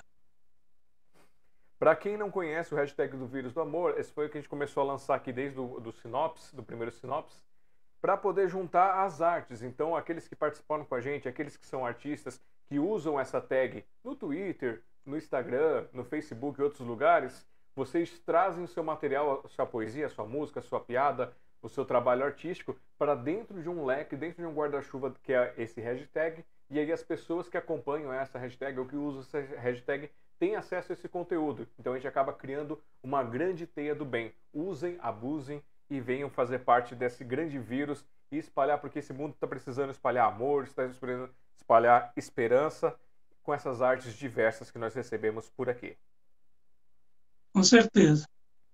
E te dando boa noite também, lá do Café com Poesia, a Hélida Souza Cardoso, a nossa intérprete. Ah, legal, Hélida. Um beijo, Hélida, tá? E vamos lá, vamos lá agora para mais um pouquinho da vida de Edson Sobral. Eu estava vendo aqui que você foi mafioso, é isso? Trabalhou em cooperativa, fez parte de sindicato. então, rapaz, eu fui, eu fui diretor da Cooperativa Paulista de Teatro duas gestões. A gestão do Paulinho Taca e do Celso Said. Celso Saik. Estou até errando o nome do meu, do meu amigo. Fiz parte da comissão de teatro do Sindicato dos Artistas. Mas eu me desvinculei, tanto da cooperativa como do sindicato, Talvez eu vou estar voltando, porque um amigo meu está assumindo agora presidente do sindicato. Talvez eu volte para a cooperativa também, que tem alguns amigos na diretoria. Mas eu acho o seguinte, que a cooperativa, uma época, a cooperativa de teatro, eles não admitiam ninguém. Os grupos para entrar na cooperativa tinham que ser grupos famosos, de pessoas famosas. Quando uma pessoa começa a fazer teatro, começa a carreira artística, às vezes o trabalho não é um trabalho de qualidade. Entendeu? No primeiro trabalho de cada um, às vezes não é um trabalho de qualidade. É que nem o jogador de futebol. Quando ele joga na base, às vezes não é tão bom. Quando ele passa para o profissional, ele começa a melhorar, né? Então, eles não deixavam as pessoas entrarem para a cooperativa. E eu briguei muito por isso. Eu achava que todo mundo tinha que entrar. O cara, o público que vai julgar. Quem assiste você no teatro e vai julgar se você é bom. Os, os bons vão ficar, os ruins vão sair. Então, e depois a cooperativa, quando a cooperativa começou a assumir isso de, de, de colocar as pessoas para a cooperativa, a cooperativa cresceu muito. Só que eu já estava fora, mas eu fui diretor da cooperativa e fiz parte da comissão de teatro dos sindicatos artistas e tenho orgulho muito de ter muitos amigos, tanto na cooperativa como no sindicato dos artistas.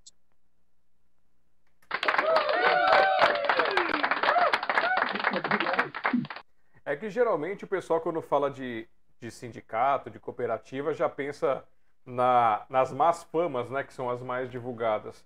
Não vem o lado do que os cooperados, do que os sindicalistas realmente fazem. Você poderia dar uma préviazinha do que, que um, um sindicalista é, nessa área artística ele busca pelos seus sindicalizados? Então, Jazó, tanto a cooperativa como, como o sindicato, cooperativa é, é diferente das outras cooperativas. Né? tem cooperativa agrícola, tem cooperativa não sei do que, não sei o que lá. E é diferente a cooperativa. A cooperativa é de artistas. E o sindicato, os sindicatos de artistas. Então, o que acontece? Tanto o sindicato como a cooperativa, trabalham para o bem do artista, sabe? Não é uma coisa política. Pelo menos eu não sei, porque já estou um tempo afastado, mas na época que eu estava lá, não tinha nada de política. A gente brigava, a gente discutia as coisas do artista. O sindicato, por exemplo, de arrumar trabalho, os artistas, essa cooperativa para abrir novos grupos, para entrar novos artistas, entendeu? A gente não tinha nada de, de, de discutir numa reunião, olha, vamos falar disso, daquilo, de política, entendeu? Então, as pessoas ficam assim, ah, porque a cooperativa é do partido de esquerda, o sindicato é de direita, não tem nada, não, pelo menos na minha época não tinha nada disso. A gente não falava nada de partido nem de esquerda, nem de direita, nem de coisa nenhuma. A gente falava dos problemas dos artistas, o que forma, o que, que a gente pode melhorar a vida dos artistas. E os artistas assim que já estavam velhos, que nem, por exemplo, no Rio de Janeiro, Stepan Ercesiano, não sei se ele ainda é presidente do Sindicato dos Artistas do Rio, ele criou o Retiro dos Artistas. Os artistas que fizeram sucesso, mas estão velhos, não trabalham mais, não têm família, não têm como saber dinheiro, eles vão para o retiro dos artistas. Então, o sindicato sempre se preocupou com isso. Né? As gestões, eu estive lá na gestão da Esther Góes, uma, no começo era o Juca de Oliveira, depois a Esther Góes, depois a Lídia de Paula, e todo esse pessoal trabalhava para isso, sabe? Arrumar espaço, teatros, é, lugares onde você podia se apresentar, é, cidades que compram espetáculos, produtores locais, e um monte de coisa. A gente trabalhava para isso, não tinha nenhum envolvimento político, sabe? E quando alguém se posicionava numa reunião tal, a gente já cortava o assunto. Olha, nós vamos discutir isso aqui, que é a qualidade do artista brasileiro. E algumas coisas assim, que eu não sei se ainda acontece, a novela vai passar hoje. Na novela, você recebe um salário mensal ali para ser um dos atores da novela. Aí a novela acaba a emissora repete essa novela ou vende essa novela para outros países. E o cara que fez a novela não ganha nada. Então a gente brigou muito também por isso. Eu não sei o que acontece hoje, eu fui me ficando distante da cooperativa, tanto do sindicato, né? Só amizade com os amigos, mas a gente fala de outras coisas também. Mas era uma coisa que a gente lutava para isso, para que o artista já, no final de carreira, tivesse uma vida boa, né? E, às vezes a pessoa fez sucesso, ganhou dinheiro, mas não aproveitou. E também é culpa de cada um. A gente não vai julgar a pessoa se ela ganhou muito dinheiro e perdeu, porque ela fez sucesso e não soube é, trabalhar com sucesso. Então a gente brigava por essas coisas, a coisa do artista, né? Então eu não sei como é que é hoje, mas essa coisa que você falou que o pessoal fica pensando que é sindicato, que é cooperativa, que tem é ligado a isso, é ligado a aquilo. Na minha época não tinha isso. A gente era ligado com o problema dos artistas. Então, o sindicato dos artistas era bem diferente de todos os sindicatos que existiam.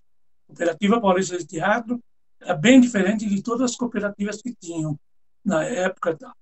Então, eu acho que eu me dei muito bem naquela época. Não sei hoje, né? Hoje como é que está, mas eu acho que era a coisa que a gente lutava e eu acho que eles deveriam estar, devem estar lutando pelas mesmas coisas hoje também. Muito bem.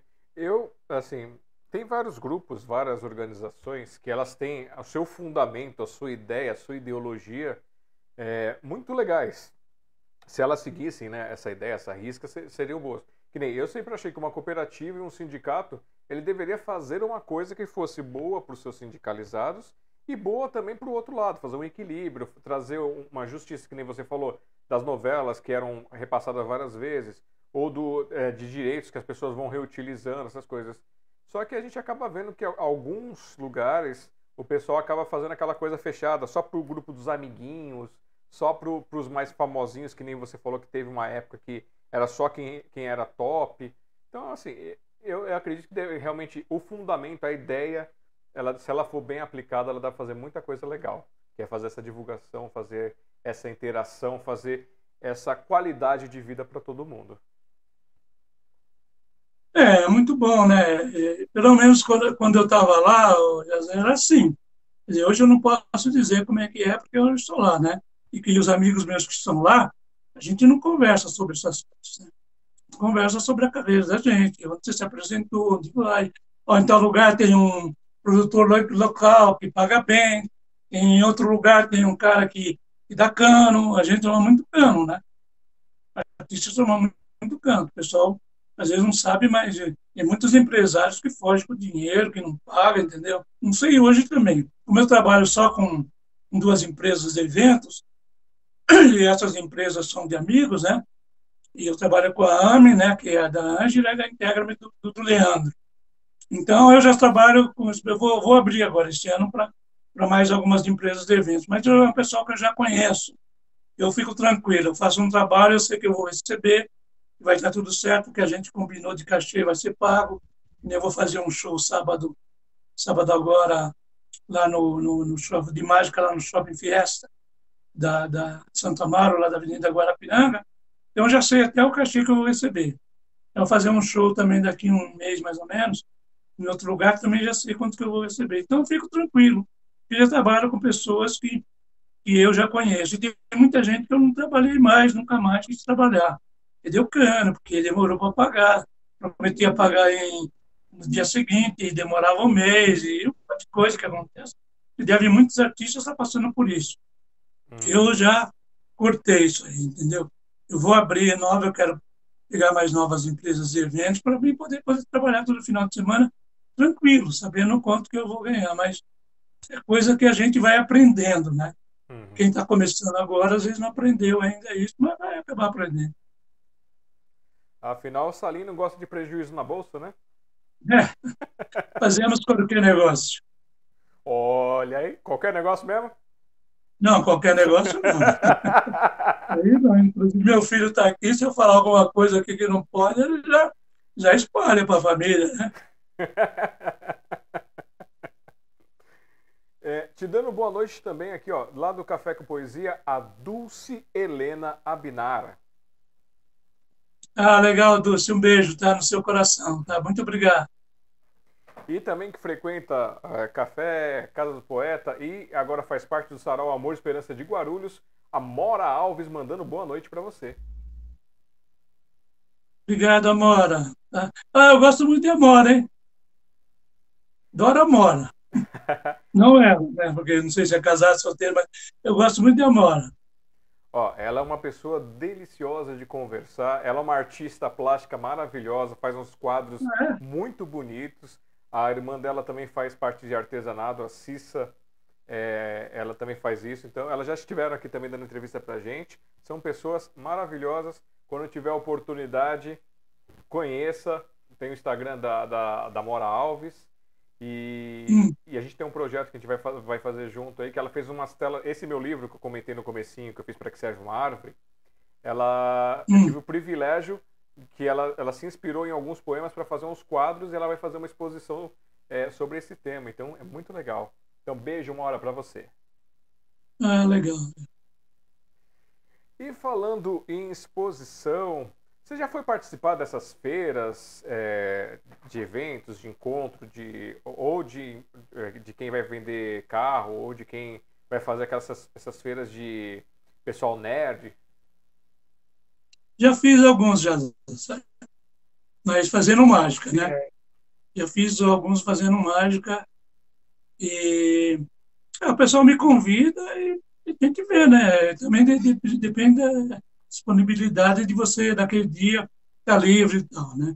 Nem, por exemplo, isso que eu vou fazer sábado agora lá no Shop Fiesta, é um horário que eu estou livre. Durante a noite, eu não, se fosse uma coisa à noite, não dá para fazer, porque eu tenho um show para fazer, né? Mas deu para agendar. E eu fiz algumas coisas. Já me convidaram, já fiz, e, e depende do evento, se a gente acha que é legal. Muitos também, às vezes, não dá certo, né? muitas coisas não dão certo. Que nem eu fiz um evento recentemente lá no Parque Ecológico do TT. Fiz mágicas lá no Parque Ecológico, vendi meus livros, estava tudo bem. E uma época lá eu fiquei, eu lembro até que do, do sarau que você fazia lá, né? Uhum. E congelou de novo.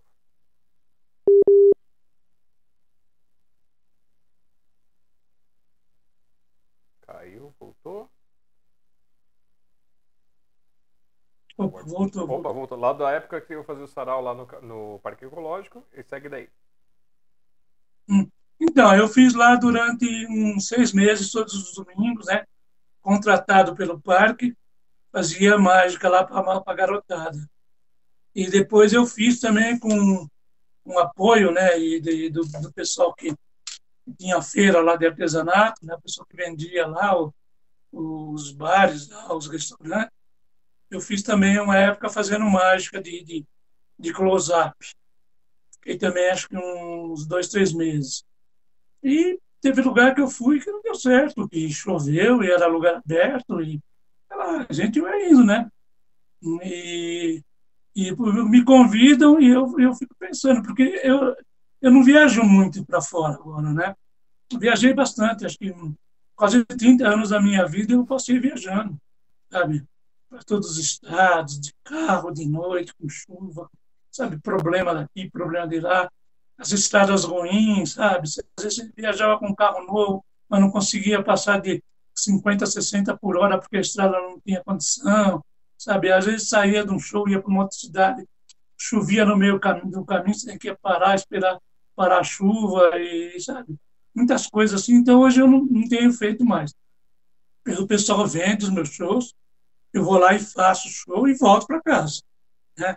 não emenda. Antigamente, às vezes, eu emendava, ficava dois, três meses viajando, fazendo turnê aí por, por vários estados, por várias cidades, coisa que eu não faço mais. Né? Uhum. Eu só faço show para fora de São Paulo vendido. Eu posso ir lá, sei quanto eu vou ganhar, sei onde eu vou dormir, sei onde eu vou ficar, sei que hora se é de avião, a hora do voo, sei o hotel, sabe? Aí, mas isso também de, depois de muitos anos. Tem gente que está na batalha hoje que não consegue ainda ter essa infraestrutura, né? De poder fazer um trabalho mais ou menos assim. Tem que sair aí fazendo tudo o que aparece. Mas quando aparece algum evento e eu acho legal, eu faço. Hum, legal. Ah, cê, a gente falando sobre, sobre esse assunto, eu estava pensando aqui, uma coisa que depois eu vou te mandar, eu vou ver se eu te mando um ou dois vídeos é, já que você gosta de paródia, essas coisas, para você, é, de repente pode ser um nicho para você, se você conseguir, se você captar a ideia e conseguir fazer alguma paródia nessa pegada, de música de, de, de abertura de animes japonês. Porque o pessoal tem, tem, a, tem a versão do anime normal, o pessoal canta em português, tem em japonês, e tem as paródias que o pessoal faz, que sabe quando você escuta, escuta uma música e você entende uma coisa em português, só que não tem nada a ver com o que está sendo cantado? Certo. Então, assim, pode ser uma coisa legal também para você pensar aí em, em, trazer, que é pegar um público que eles gostam, o pessoal do, do que, que faz anime, essas coisas, é, tem uma galerinha que gosta dessas paródias, dessas versões, se diverte, pode ser mais um nicho para você também. Ah, legal. Não, me manda assim que eu, que eu vou dar uma olhada com carinho. Aí eu vou te mandar um já com a legenda do que o pessoal fez a tradução para você dar uma olhadinha e entender mais ou menos as maluquices do que é. Ah, legal, gente. E vamos lá. Vamos mais, vamos mais uma saraivada de piadas? Vamos. Então, recentemente, eu fui fazer uma palestra numa faculdade. Aí, quando eu cheguei lá, tinha um pessoal, uns jovens da faculdade, brincando lá no pátio. Aí eu quis entrar na brincadeira. Aí um sujeito falou assim para mim: ah, você não vai brincar, não, porque você está muito velho. Eu falei: velho? Eu falei: velho, eu estou velho. Eu falei: olha, eu queria sua avó queria casar comigo, mas eu não casei com ela porque ela era muito feia, né? Não velho. Aí aquilo me deixou preocupado, né? Aí no dia seguinte eu resolvi procurar um médico. Eu estou lá na sala de espera do médico, aquele monte de velhinho. Aí um velhinho falou assim para o outro: Nossa, eu estou com 85 anos e o meu organismo funciona igual um relógio. Eu faço xixi sete horas da manhã faço cocô às oito e acordo às nove.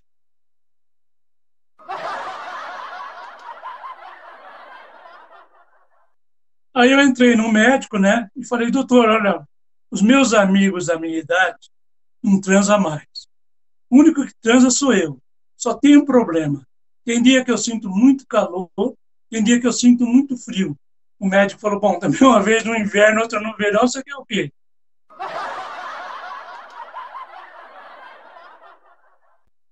Aí eu saí de lá, né, entrei numa lanchonete, estava na hora do almoço, olhei lá no fundo da lanchonete, fui comer algum lanche, alguma coisa, tinha um velhinho chorando.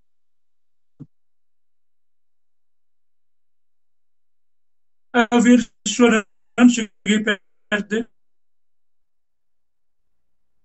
Travou. Aí Travou. Peraí, peraí, peraí, peraí, peraí, que tá, deu uma picotada. Volta. Volta aí. Você foi na lanchonete? Como é que é?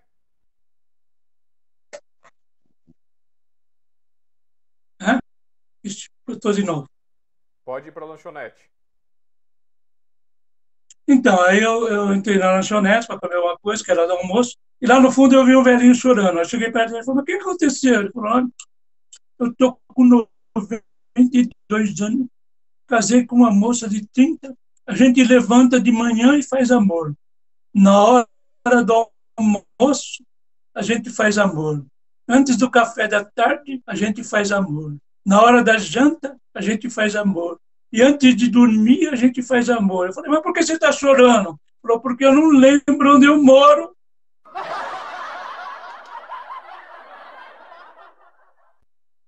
Mas falando de velhinho, o velhinho entrou na farmácia e disse, farmacêutico, seu farmacêutico, eu estou com 90 anos e meus filhos, vou fazer aniversário amanhã, 90 anos, meus filhos quiseram me dar um presente.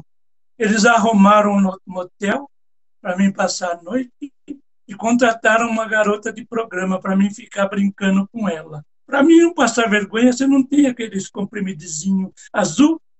A farmacêutica pegou lá o, o Viagra, né? deu para ele e falou: nessa caixa aí tem 10. Mas o senhor toma um ou dois no máximo, não vai dar problema. A velhinha foi embora. De noite, o farmacêutico lembrou do velhinho, ligou para o celular dele e falou: E aí? Falou: Ô, seu farmacêutico, eu estou aqui no motel, você falou para mim tomar um, um ou dois comprimidos, eu tomei logo cinco. Já transei três vezes. A farmacêutica falou: E a moça? Falou: A moça nem chegou ainda.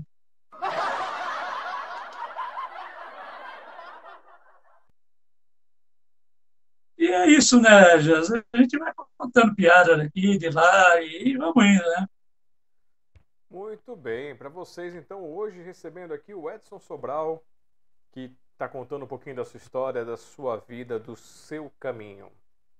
É, deixa eu ver aqui. Quando é, você conheceu a, a, sua esposa, tudo, ela te conheceu como, como, como artista? Ela era do meio? Como é que foi esse, para ver esses momentos, assim, esse relacionamento? Ele surgiu disso ou ele surgiu de outra coisa? Você escondia que era comediante? Não, não. Todas as minhas esposas, né? Tive várias, eu já para você sim, que eu tive sim. várias, né? Mas todas elas a gente se conheceu fazendo teatro. Eu fazendo teatro, me conheceu e tal, em shows, né? E atualmente, né? Também a gente se conheceu eu fazendo show, né? E a gente vai levando, né? Uhum. E, e, e esse... eu sempre fiz isso, né? Minha vida inteira, praticamente. Foram poucas coisas que eu fiz fora do, do da, da, da vida artística, né? Eu fiz um, uma prova, passei num, num concurso, né? Para fazer uma, uma, escola técnica na Mercedes-Benz. Eu tinha 13 para 14 anos. Então, fiz a escola técnica na Mercedes-Benz, mas sempre fazendo show, sempre fazendo teatro. Depois, eu tive uma confecção de roupa junto com minha irmã, mas sempre fazendo show, sempre fazendo teatro. Fiz poucas coisas assim fora da, da vida artística. Né? A maioria da minha, das coisas da minha vida, a maioria da minha vida foi fazendo show, foi fazendo teatro. Né? E o primeiro programa de televisão que eu fiz foi o programa do Chacrinha. Né? Eu mandei uma fita lá para o programa, e a produtora ligou na minha casa e disse que eu estava escalado para fazer é, a apresentação no programa do Chacrinha ao vivo lá no Teatro Bandeirantes. Aí eu fui para o Teatro Bandeirantes para fazer imitações de voz. Eu comecei a fazer na minha carreira contando piada, tudo, fazendo humor, mas é, fazendo imitações. Porque quando você fazia imitações, o pessoal do rádio e da televisão te chamava, né? E hoje acontece muito. Tem muita gente que faz imitação hoje, que são convidados para ir programa de rádio, programa de televisão. Então, eu fui no primeiro programa que eu fiz, foi no programa do Chacrinha. E deu um, um, um problema lá, né? Não sei se você, eu estou meio, meio rouco, não sei se você ainda se lembra da voz do Chacrinha, mas o Chacrinha me apresentou mais ou menos assim. Alô, atenção! Alô, seu Zé, já melhorou do pé? Alô, seu João, já melhorou da mão? Alô, dona Raimunda, como vai? Tudo bem? Vamos chamar agora, fazer imitação, Edson Sobral. Aí eu entrei, o Chacrinha olhou para minha cara e falou, Alô, meu filho, você é assim mesmo ou chupou limão? Falei, sou assim mesmo, seu Chacrinha. Já que você vai fazer imitação, então imite um viado. Aí eu fiz, Terezinha! Aí ele, ah, ah, ah, ah, me buzinou. Um empresário de Sorocaba gravou essa fita, naquela né, época é difícil gravar, e me levou para o Brasil inteiro para fazer show. Ah, cara, sobre aquele cara no Chacrinha, e o Chacrinha falou isso, ele falou aquilo, e acabei fazendo um monte de show. E foi melhor ele ter me buzinado do que eu ter feito as imitações lá no, no programa dele. Olha só, um revés que te trouxe sorte, que legal.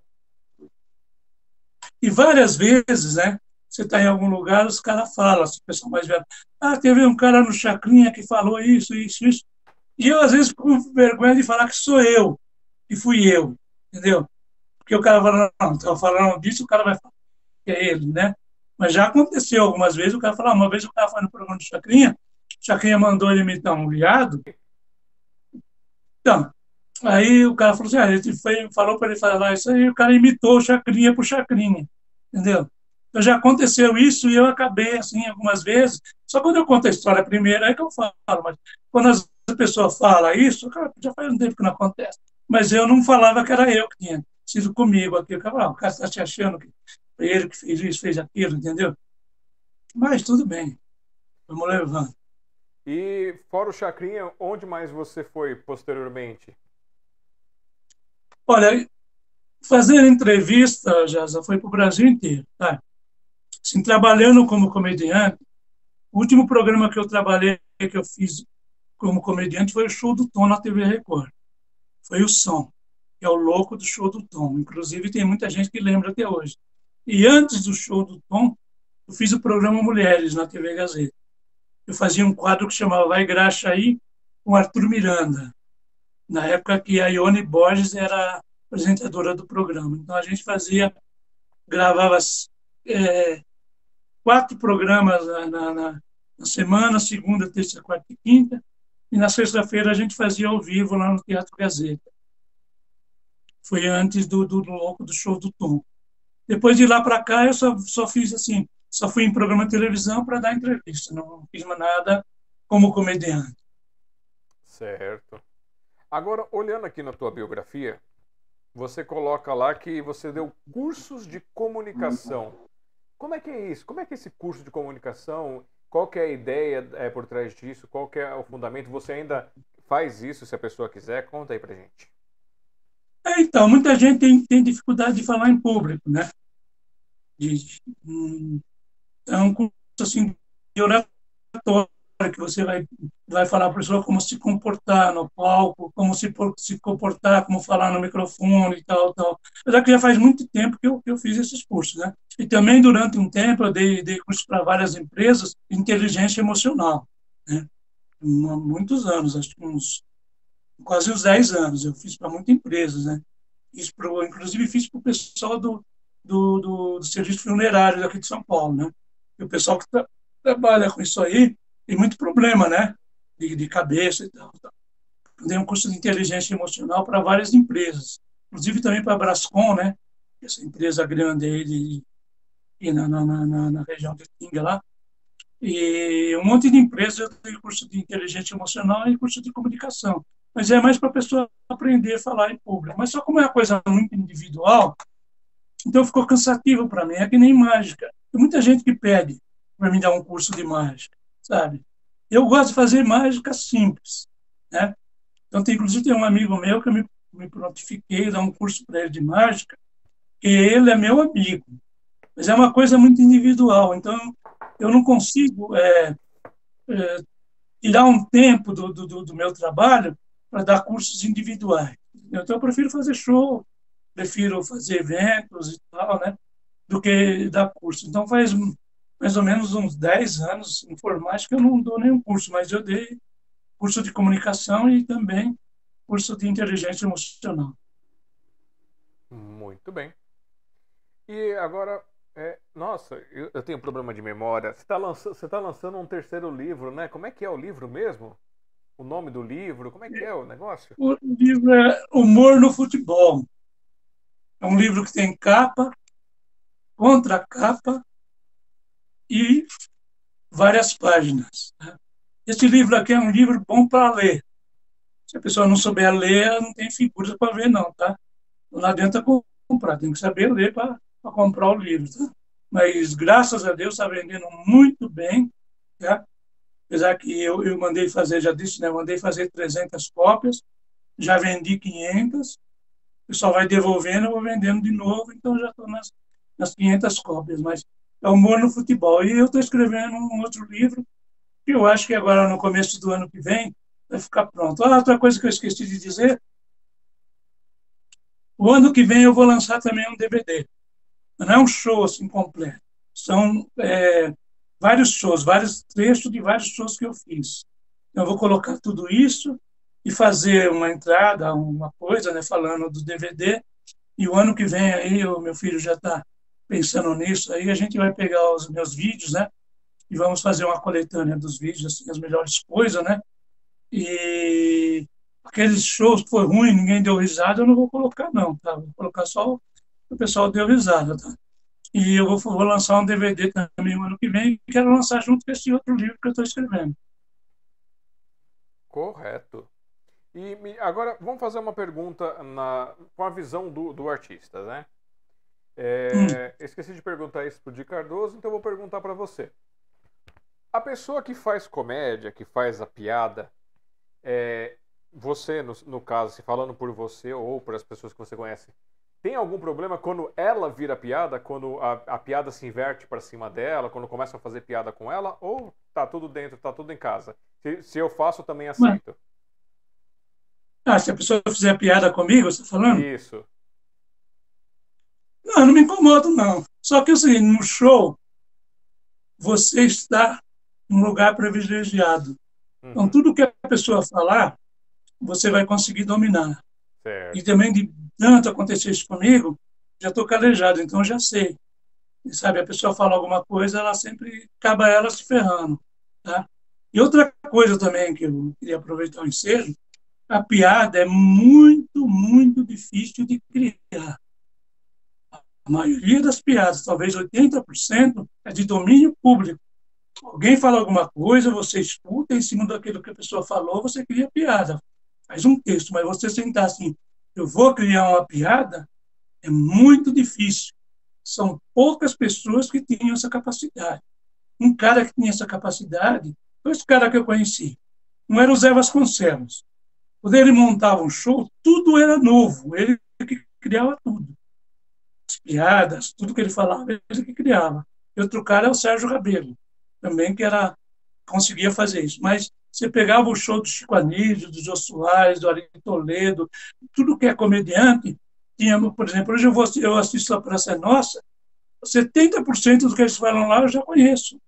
Eles vão buscar na internet, eles vão buscar no livro do Ari Toledo, eles vão buscar as piadas em lugares, mas criar a piada é muito difícil, sabe? Quando eu escrevia para televisão, tipo assim, assim nós vamos falar sobre praia. Aí eu ia ler livros, hoje você vai no Google e você tem tudo que você quiser saber sobre praia. Você tinha que ir numa biblioteca, pegar uns livros que falavam alguma coisa para sobre praia e criar em cima daquilo. Mas era muito, muito, muito difícil. E você falar assim para um comediante, olha, cria uma piada aí. O cara não cria. São poucos que têm essa capacidade. Tem alguns redatores que estão na televisão hoje, na, na, na, na, na SBT, na Globo, né? apesar que a Globo não tem, está tendo programa de humor, e, e tem essa capacidade. Mas, assim, o cara vai criar uma numa semana. Entendeu? Ele não consegue criar uma por dia. Ele pode criar um, um texto engraçado. Mas uma piada para você contar e ter começo, meio e fim, são poucas pessoas que têm essa capacidade de fazer isso. Sabe? Eu criei várias piadas, inclusive, recentemente, na Praça é Nossa, contaram duas piadas que eu criei. Só que também outra coisa que é o seguinte, a piada não tem dono, entendeu? Não é que nem a música, você é autor, o cara quer gravar a sua música, vai te pagar os direitos autorais. A piada não, você conta a piada para o cara, o cara canta para o outro, o outro para o outro, e ninguém paga ninguém, entendeu? Então, muitas piadas que eu conto no meu show não fui eu que criei. Algumas são minhas, mas poucas. Você pegar assim, meu show, 80% são, a não ser texto, né? você vai fazer um texto. Que nem essa história, desculpa, essa história que eu contei do velhinho e tal, eu fui criando o texto, né? Fui criando a história. Aí é uma coisa minha. Mas as piadas não, não tem como você criar, não. É muito difícil. Não sei em outros países. Mas eu sei que, por exemplo, em Portugal é a mesma coisa. Na, na Argentina, aqui na América do Sul, os comediantes aqui são também não criam. E é diferente o humor. E a pessoa fala assim, ah, você não foi para outros países fazer humor? Não, porque é tudo diferente. Você usa gíria, você usa expressões locais, você usa um monte de coisa que no outro país é diferente. O pessoal não ri de, de, dessas coisas. E de outras coisas. Por exemplo, em Portugal, aqui no Brasil conta muita piada em português. Em Portugal eles contam muita piada do pessoal do, do Alentejo, que é uma região lá como se fosse o Nordeste aqui. O cara que conta piada do Nordeste é o cara que conta lá em Portugal do Alentejo. Então, é difícil de humor. O humor nos outros países são diferentes. Então, não tem um comediante. O Chico Anísio foi para os Estados Unidos, o Zé Vasconcelos, tem pessoal que vai para Portugal, mas vai lá fazer show para a colônia brasileira. Tem gente que vai no Japão. Tem um pessoal aí que diz stand-up que vai para o Japão. Mas quem vai assistir eles lá no show colônia brasileira, não são os japoneses. Entendeu?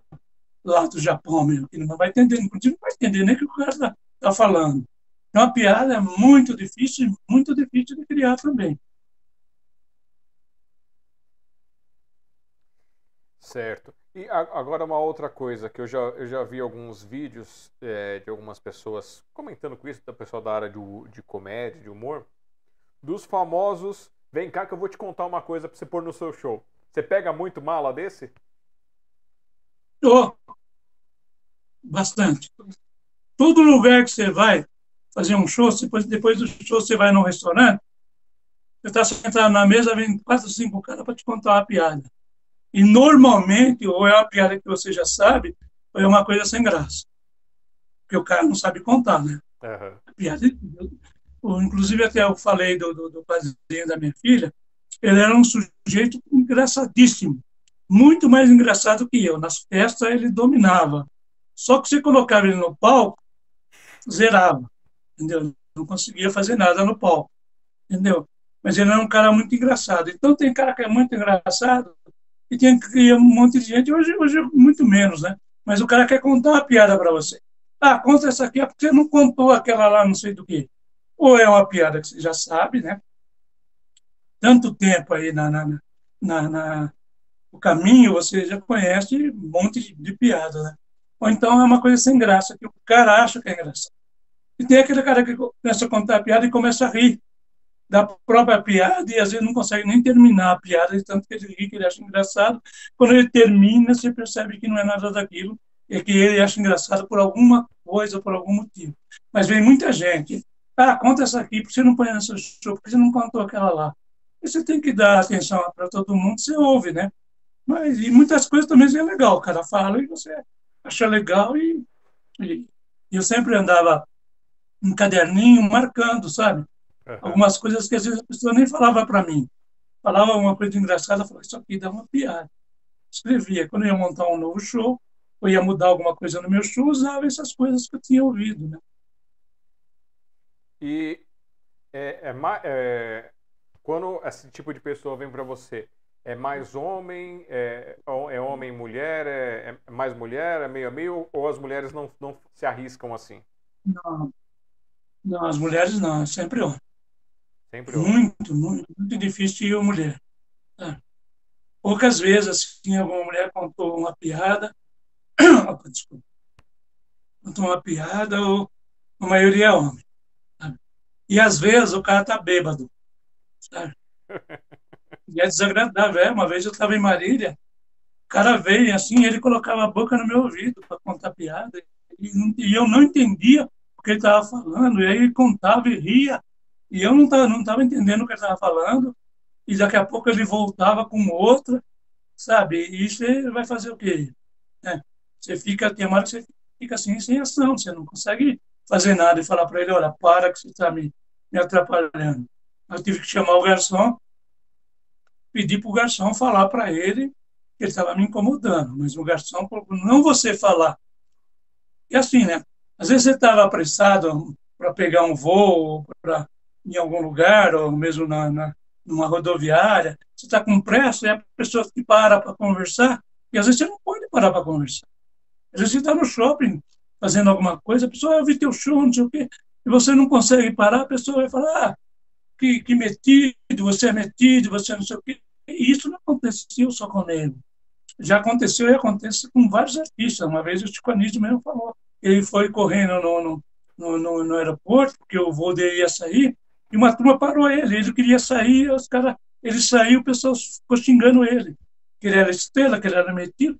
Ó, das pessoas que eu conheci no humor, na televisão, só de, de novela, cantores, as duas pessoas mais humildes que eu conheci foi o Chico Anísio e o Zé Vasconcelos. Tem outros também, mas tem outros que eu não conhecia a. Mas dois caras que eu conheci bem mesmo foi o Chico Anísio e o Zé Vasconcelos. O Chico Anísio era aquele cara que, se um Cabo Man, hoje não tem. Aquele cara que vai dando cabo para o câmera. Vai puxando o cabo, vai dando, vai enrolando. Né? Então, qualquer pessoa faz isso. Então, no estúdio de gravação, no set de gravação, essa é a pessoa menos importante. Todo mundo acha, né? Todo mundo é importante, mas esse cara, dentro da, da, da parte técnica, ele é o menos importante. Se um cabo man falava para o Chico Anísio, estava com, com febre, o Anísio parava a gravação, mandava alguém comprar remédio cara, mandava o cara para casa, se a, a Globo não pagasse o dia do, do cara, ele pagava, e no outro dia o cara vinha trabalhar. Antes do cara vir trabalhar, o Chico ligava para o cara para ver se ele melhorou. E era com todo mundo. E ele era estrela da escolinha do professor Raimundo. Ele era a estrela do programa dele. E sempre foi esse cara humilde. E a mesma coisa o Zé Vasconcelos. Então, vou contar do Zé Vasconcelos. O Rick Regis, que é um, fez a escolinha do Gugu recentemente, é um grande amigo meu. Ele é filho do Zé Vasconcelos. Então, eu contei para ele, ó, eu comecei a minha carreira, o Zé Vasconcelos tinha um restaurante na Paz de Barros. E o Zé Vasconcelos ia tarde lá para o restaurante e ficava lá tocando piano, conversando com as pessoas. E eu fui algumas vezes à tarde para lá para conversar com o Zé Vasconcelos. Aí o Zé Vasconcelos falou: Você está começando na carreira? Eu falei: Eu estou, já estou fazendo show assim, assim, assim. Falou: A partir de hoje, você tem padrinho artístico? Eu disse: Não a partir de hoje, eu sou seu padrinho artístico. Em todo lugar que você for, e falar assim, eu sou o comediante Edson Sobral, e meu padrinho artístico é o Zé Vasconcelos. Só de falar isso na televisão, na rádio, nos jornais, as portas se abriram. Porque naquela época o Zé Vasconcelos era o top. E outra coisa, o pessoal faz stand-up hoje, quem começou a fazer stand-up no Brasil, e acho que até antes dos americanos, foi o Zé Vasconcelos. Todo mundo aprendeu com o Zé Vasconcelos e começou a fazer. O Zé Vasconcelos já fazia stand-up na, na, nos anos 50. Então, todo mundo que faz stand-up hoje deveria comprar os discos do Zé Vasconcelos, tem vários discos, né? Comprar os discos dele para ouvir, né? Para ouvir e aprender como é que se faz stand-up. Porque se, hoje, é claro, tem muita gente boa mas hoje os caras se reúnem em quatro, cinco para fazer um show de uma hora, uma hora e meia. O Zé Vasconcelos fazia sozinho. Sozinho. Maria Toledo faz sozinho. O Pastinha fazia sozinho. Eu fiz sozinho. Hoje o pessoal se junta. E não estou achando que está errado. Está certo.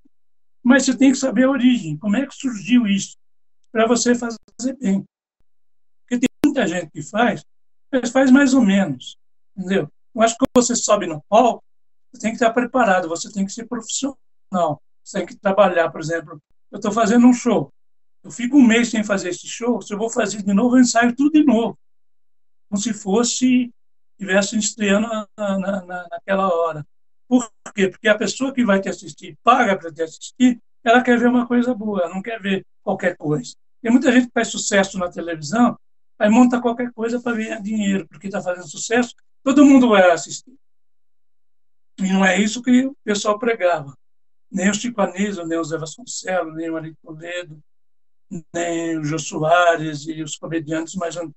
Mas eu já fui assistir muito show de stand-up, o cara chegou lá e escreveu qualquer coisa. Entendeu? Tem muita gente boa, mas tem muita gente que não se preparou. Às vezes é até bom, né? Não se preparou para aquilo. Então você tem que se preparar para fazer o melhor possível, né? É isso que eu acho. Muito bem. Então vamos fazer o seguinte, vamos dar uma salva de palmas em memória aí do Zé Vasconcelos. Bom. Que é bom sempre a gente saber que é, tem sempre um gigante no qual a gente subiu nos ombros para poder nos tornarmos quem somos. Ah, sim. E agora, já que você falou esse negócio de se preparar, e se você fica sem fazer show, você vai se preparar de novo, você ainda tem aquele friozinho na barriga de quem vai subir no palco? Tem. Se você não tiver, você não está sendo honesto com você mesmo. Tem que ter, porque é uma coisa que você não controla. Toda vez que você vai subir no palco, dá um friozinho na barriga. Mas é o que eu falei, se você estiver bem preparado, quando você sobe no palco, aquilo passa. E outra coisa, eu já fiz show com febre, já fiz show rouco. Na hora do show, passa. E a febre passa. Quando você está bem preparado, não tem problema. E já fiz um show também e eu não me preparei. E não deu certo. Quer dizer, deu certo porque eu peguei o show antigo comecei a contar as histórias do show antigo, mas do show novo que eu estava levando, eu esqueci tudo, deu um branco, entendeu? Só que eu peguei o show antigo e continuei no show antigo. Então, o público que estava lá não gostou, mas, sabe, ah, essa coisa você já contou, né? Entendeu? Mas aí, depois disso, eu nunca mais deixei de me preparar, porque eu acho assim, ah, eu sou autossuficiente, eu subo no palco sei o que eu vou fazer, não é assim você tem que estar bem preparado. Então, aquele friozinho faz parte, sabe? E gente que está na carreira há muitos anos, e a gente sabe também que faz parte. Esse friozinho na barriga dá para todo mundo. E você faz alguma apresentação usando cola ou é tudo é, é, o que você ensaiou, você vai lá e manda bala? Tudo decorado. Inclusive é o seguinte, eu fui assistir um show do Costinha Inclusive, um primo meu que foi empresário, foi empresário do Costinha também. Eu fui assistir um show do Costinha, ele começava o show num canto do palco e terminava no outro. Quando eu subi no palco, estava as dálias, ao lado das piadas que ele tinha que contar. Ele começava contando aqui, lia aqui, veio contando, ia contando, eu via que ele olhava para baixo.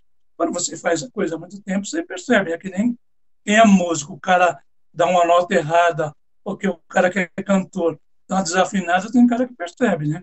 Às vezes a gente não percebe, mas o cara percebe. Eu percebi que ele olhava muito para baixo. Quando eu subi no palco, estava todas dálias do que ele tinha que falar. Tá?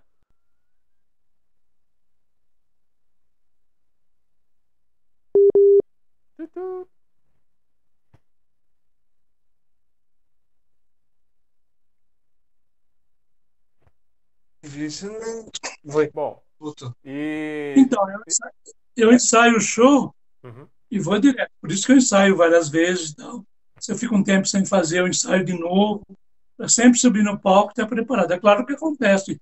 Isso você tem que improvisar, alguém falar alguma coisa, mas isso aí você já tira de letra, né? Uhum. É, você estava comentando aí do, do, do, Costinha, mas ele, ele escreve, era um texto corrido ou eram só deixas para ele saber o que, que vinha na sequência? Não, era as deixa. Ah, As piadas não tinha final, né? Só começo. Ele começava e ia. Né? A mesma coisa que eu criei aqui, ó, vou mostrar para você. Isso aqui são as piadas. Ah, que são as piadas sobre futebol que eu vou contar quando eu, dou, eu conto quando eu dou as entrevistas do, do, no, do livro, né? Eu conto essas piadas aqui. Então, as piadas, elas têm só o comecinho aqui. Então, não dá para mim decorar tudo isso. Não é um show, né? Sim. Vai fazer uma entrevista, está sentado, não sei o quê. Você vai contando as piadas, então eu vou olhando aqui as piadas só para lembrar. Era isso que ele fazia, ele marcava a piada que ele tinha que contar, então ele contava essa e essa e essa, depois ele ia para cá e ia contando. Quando terminava o show, ele estava no outro canto do palco. Então eu percebi que ele estava fazendo isso. certo. Aí eu subi no palco e vi que estavam as duas dálias colocadas, entendeu?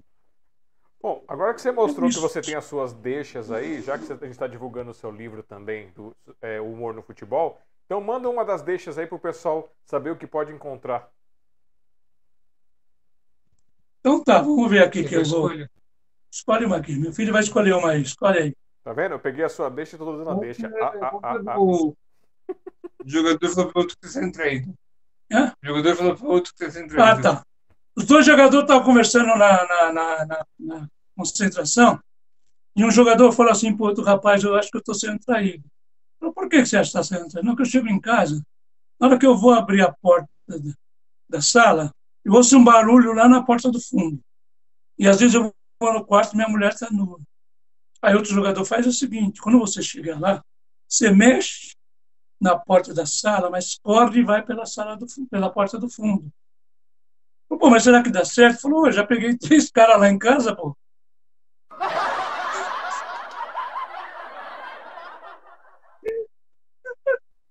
E o pessoal confere isso onde? E a outra, deixa eu ver uma aqui. Oi. É pra mostrar a capa do livro. Você aproveita e vai mostrando a capa do livro, entendeu? Ah, sim. é, Não, eu faço isso. Ó. Essas piadas aqui não estão nesse livro, mas esse livro tem várias piadas também, tá? E outra, outra piada que eu conto também, que o pessoal gosta muito, é o seguinte. Não vou falar qual é o jogador para não ficar mal. Mas um time do Rio de Janeiro foi fazer um jogo no Nordeste. Na hora que eu estava no avião, o piloto do avião falou: Senhores passageiros, estamos sobrevoando, o estado do Pernambuco. Estamos sobrevoando a 32 mil metros de altura. Aí o jogador falou Rapaz, eu sabia que o Brasil era grande, mas alto desse jeito não sabia, não.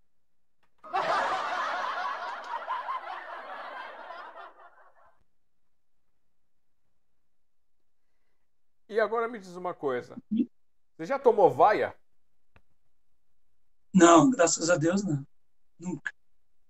Nunca, nunca.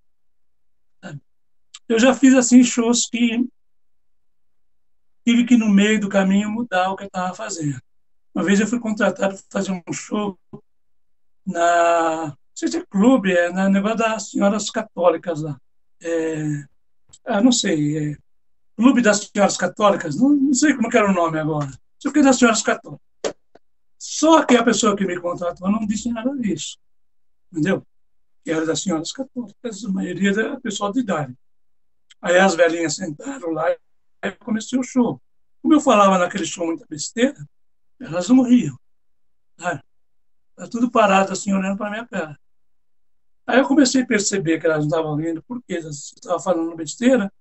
Aí eu comecei a contar outras coisas. Comecei a lembrar a piada que eu, eu contava, que não tinha besteira, a parte do show que não tinha besteira, a parte de imitações que eu fazia, que não tinha besteira, e fui fazendo e deu certo. No fim, elas acabaram gostando. Ah, o senhor começou falando muita besteira, não sei. A Liga das Senhoras Católicas, que, é, que, é, que era o lugar que eu fui fazer. Mas o cara não me avisou nada. Ele devia me avisar, olha, este show que você vai fazer não pode ser o seu show, você vai ter que dar uma mexida, fazer isso, fazer aquilo. E eu não sabia, eu estava viajando, cheguei em casa, já fui pro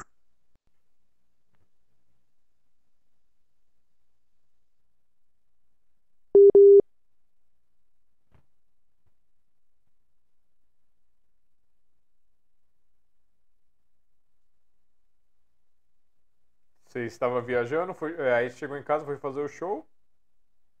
É, na Liga das Senhoras Católicas, e comecei a falar besteira, e elas não riam nada. Aí depois eu, come, eu comecei a perceber, ainda bem que eu contei. Falei pouca coisa, né? Que eu percebi que elas não riam.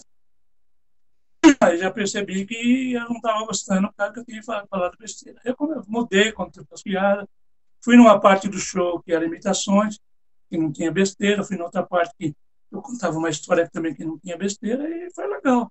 Mas foi difícil. Né? Só que como já fazia um tempo que eu tinha fazia show, se fosse bem no começo da minha carreira, eu ia ter que parar. Então elas iam pedir para mim parar, né? Claro que ele não quer ouvir besteira. Então você tem que saber muito o público que você está lidando. Tem um público hoje que vai assistir stand-up e querem ouvir besteira.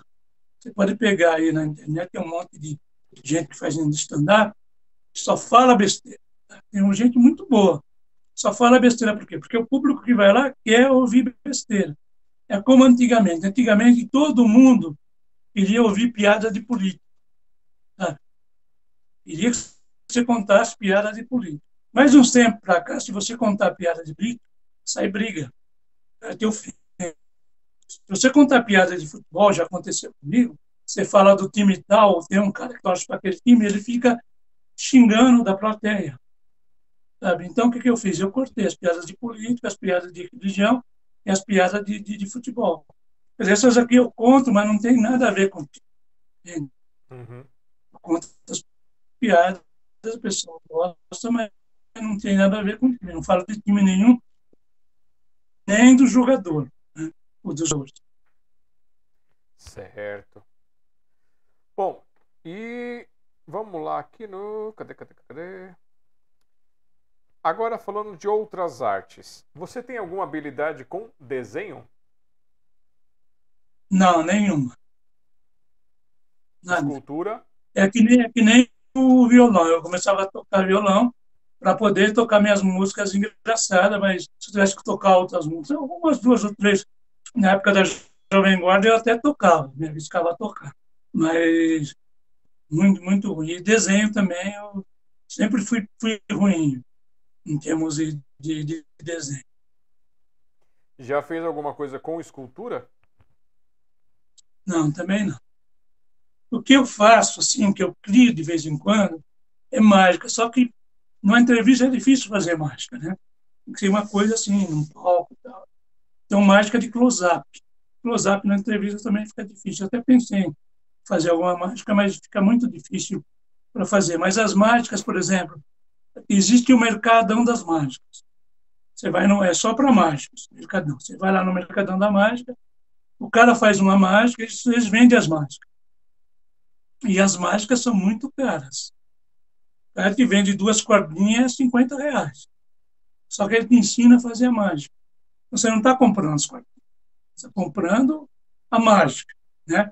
Uhum. A forma de fazer mágica. Então, as mágicas são, são muito caras. Então, você treina. E tem também o pessoal que faz conferência. O cara vai lá, faz uma mágica, ensina como é que faz a mágica e você faz em casa. Então, teve coisas que eu demorei muito para fazer. tem coisa que tem que ter habilidade, cortar isso, cortar aquilo. Tem coisa que precisa soldar, eu não sei soldar, tem coisa que precisa serrar, e, entendeu? Você não tem as coisas em casa. Então, tem a mágica, teve mágica, por exemplo, garrafa, mágica com garrafa de refrigerante, eu fiz em casa porque precisava cortar, cortava com a tesoura, cortava com uma serrinha. Mas é muito difícil. Então, a minha habilidade, eu tenho habilidade para fazer algumas coisas assim, mas não escultura, essas coisas, nunca me arrisquei. Nem tentei, não sei nem se eu tenho, acho que não tenho, mas nunca tentei. É, veio até uma pergunta agora aqui na minha cabeça. É, você falou a questão do. Você tem um lugar onde vocês vão aprender mágica, você faz algumas apresentações. E aí, como, da mesma forma que eu perguntei dos pentelhos que vem trazer as piadas, e o pentelho sabe tudo da mágica, já pegou algum assim? Já. Direto. Direto. Criança. Molecada aí, 10, 12 anos. Esse show, esse evento que eu fiz lá no Parque Ecológico do TT, o, eu comecei a fazer mágica lá e ofereci o meu livro lá, que eu até vendi uma quantia razoável de livros, né? E um garotinho lá chegou lá e outra coisa, você pega, vai fazer uma, um baralho, ele fica olhando embaixo. Ele abaixa assim, ajoelhando no chão para ver a carta. Vai sei o quê. Ah, agora vai acontecer isso, agora vai fazer aquilo. Normalmente, ele não sabe o que vai acontecer. Mas aquilo vai te irritando, entendeu? Uma hora eu parei, e estava ele com duas irmãs, e falei para ela, não vou fazer mais mágica para vocês. Aí o pai dele estava lá, eu falei para o pai dele, ó, se você tirar seu filho daqui e deixar só as suas duas filhas, eu faço para elas, mas para ele eu não faço mais. Entendeu? Porque eles atrapalham. E quando você vai fazer em escola, assim, né, eu já fiz também um projeto com a Secretaria de, de Educação lá de São Bernardo, a gente fazia apresentação nas escolas, né? Nossa, tinha muito aluno chato, chato, que falava, agora vai acontecer isso, agora vai sair um coelho, né? e, e nada que ele falava dava certo, mas ele falava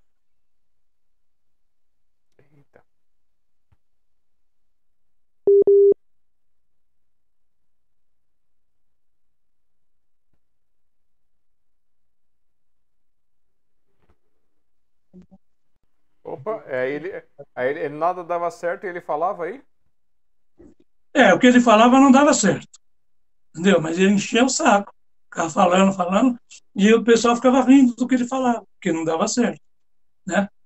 Às vezes você tinha que parar e pedir para professora, para coordenadora, para diretora, ó, você tira o rapaz de, daqui, senão vai ter que parar o show. E aconteceu assim, não foi uma vez, não, foram várias vezes. Com humor, não. Porque humor, o cara fala, você já tem, inclusive, o seguinte, um comediante que faz um show sozinho, né? Tanto o Chico Anísio tinha, o Zé Vasconcelos, não sei, mas o Jô Soares tinha, o Ari Toledo mais ainda, o Costinha mais ainda. Você tem já umas piadas preparadas. O cara começa a falar com você, te atrapalhar, você coloca ele na piada. Né? E aí ele se ferra. Aí você conta a história da família dele, da irmã, da mãe, da tia, do, sabe? Eu já tinha, hoje faz, faz muito tempo que eu não faço isso, mas você já tinha as piadas preparadas para o cara chato. Então, uma época também eu fiz um trabalho com um rapaz e ele levava meus shows muito nas universidades, né? Nas faculdades da vida. E sempre tinha um cara que queria aparecer mais com você e estava na plateia. Só que você está com o microfone na mão. O cara não. Ele está com os amigos, ele faz alguma coisa, os amigos dão risada, mas você está com o microfone na mão, aí você pega ele e coloca ele na piada. Entendeu? Você coloca ele na piada, então eu já tinha aquelas piadas preparadas para esse tipo de pessoas. Às vezes tinha shows, às vezes passava um ano sem acontecer nada, mas às vezes acontecia. Então você já estava preparado. Tanto é que eu vim assistindo o show da Toledo, do Jô Soares, eu cheguei a ver algumas coisas que eles falavam para essas pessoas. Aí o que acontece? A pessoa fica murcha, né? Uma vez eu fui fazer um show numa faculdade, o cara começou a falar, eu contei uma história dele, ele sentou assim na cadeira que não via nem a cabeça dele direito. Sabe? Ele se afundou na cadeira porque você deu uma chacoalhada nele, todo mundo deu risada. Aí você não para, você conta mais duas ou três para reforçar o negócio. Aí o cara parou. E aconteceu algumas vezes, assim, não muito, mas chegou a acontecer o cara atrapalhar. E agora na mágica desculpa de novo, na mágica foi, foi bastante. E é ainda, né? Uhum. Recentemente eu falei do show do, do, do Parque Ecológico do TT. Pois é. E olha só, lá do grupo do Cataversos, do Ivan Ferretti, chegou aqui o Gozi e a Gi. Ozzy, eles estão aqui dando para você boa noite. E eles escreveram para você assim, ó. Eu não sei se tem alguma referência, mas eu vou ler aqui do jeito que ele escreveu. Alô, cheguei! Ah, legal. Um abraço pro, pro Ozzy e pra G, né? Isso. Obrigado por estar acompanhando a gente. G e Ozzy que junta fica Goze. E eles gostam bastante disso. Ele esteve aqui falando do Goze, do livro dele, falando dessas coisas todas. E vamos ter uma entrevista com a Gi também no, a, em, logo mais. Olha só, e chegamos aqui na nossa segunda hora de live.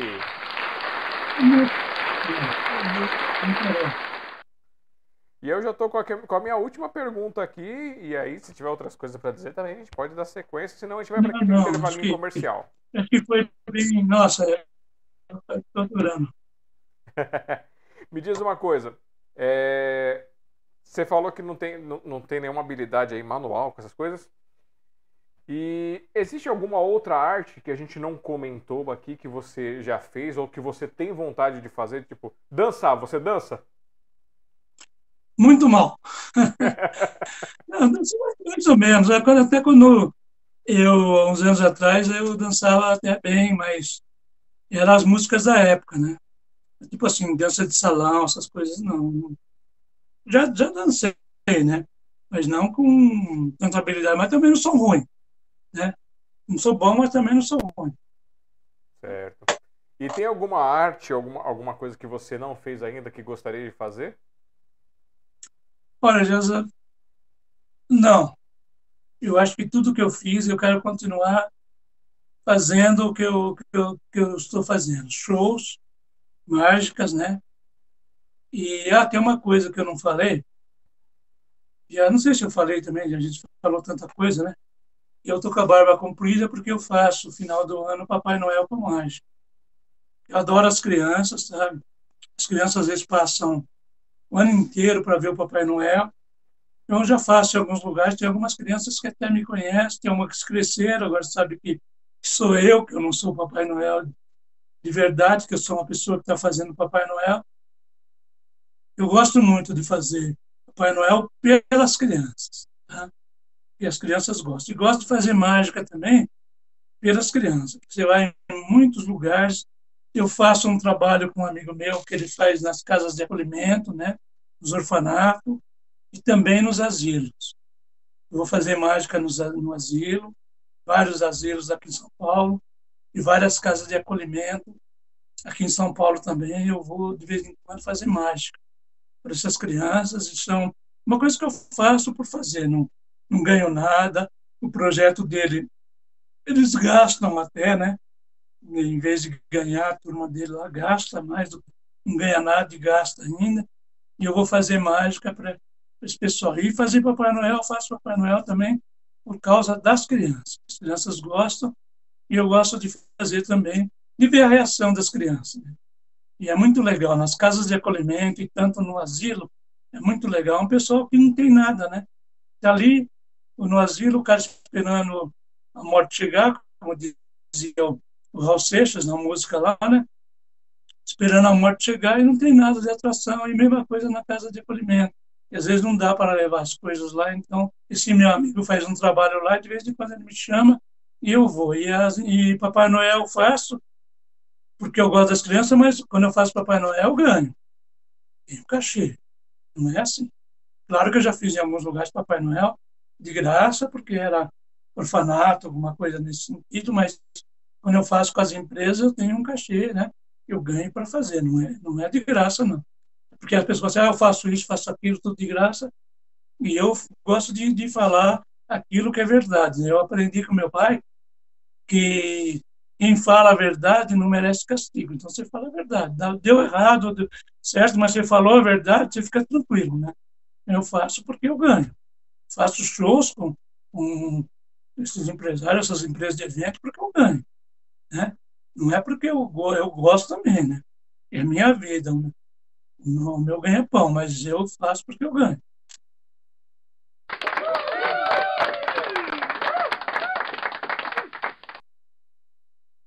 Então vamos lá, eu vou para aquele nosso momento comercial, falar aqui um pouquinho do nosso projeto, e aí eu volto para você para a gente fazer a nossa finalização. Se tiver mais alguma coisa que você queira nos contar, algum projeto futuro, alguma coisa, hum. a tela vai ser toda sua, tá bom?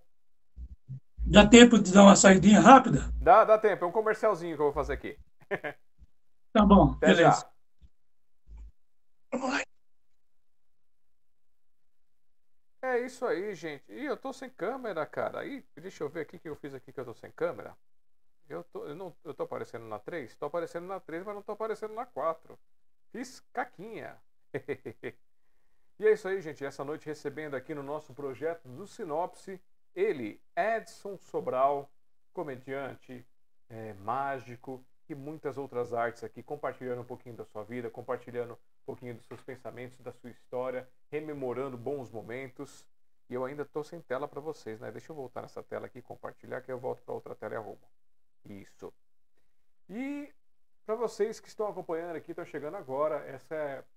Bom dia, boa tarde, boa noite para vocês. Hoje, dia 25 de novembro, estamos recebendo Edson Sobral contando a sua história, compartilhando fragmentos de sua alma, registrando essa história que ele traz para nós aqui, valorizando em vida essas artes, esses artistas, deixando esse registro histórico aqui. Esse link que vocês estão assistindo hoje é o mesmo link que faz parte do histórico do aqui da, da Sociedade Mundial dos Poetas. Então, enquanto houver YouTube, vai ser o link que vai estar com essa história do Edson Sobral e vocês podem pegar, compartilhar, mandar para suas redes sociais, mandar para seus amigos, espalhar, divulgar. Podem voltar depois aqui, deixar like, deixar dislike, deixar comentário, é, mandar mensagens que a gente vai compartilhando com os artistas. Isso ajuda tanto os artistas quanto a nós a fazer esse projeto crescer.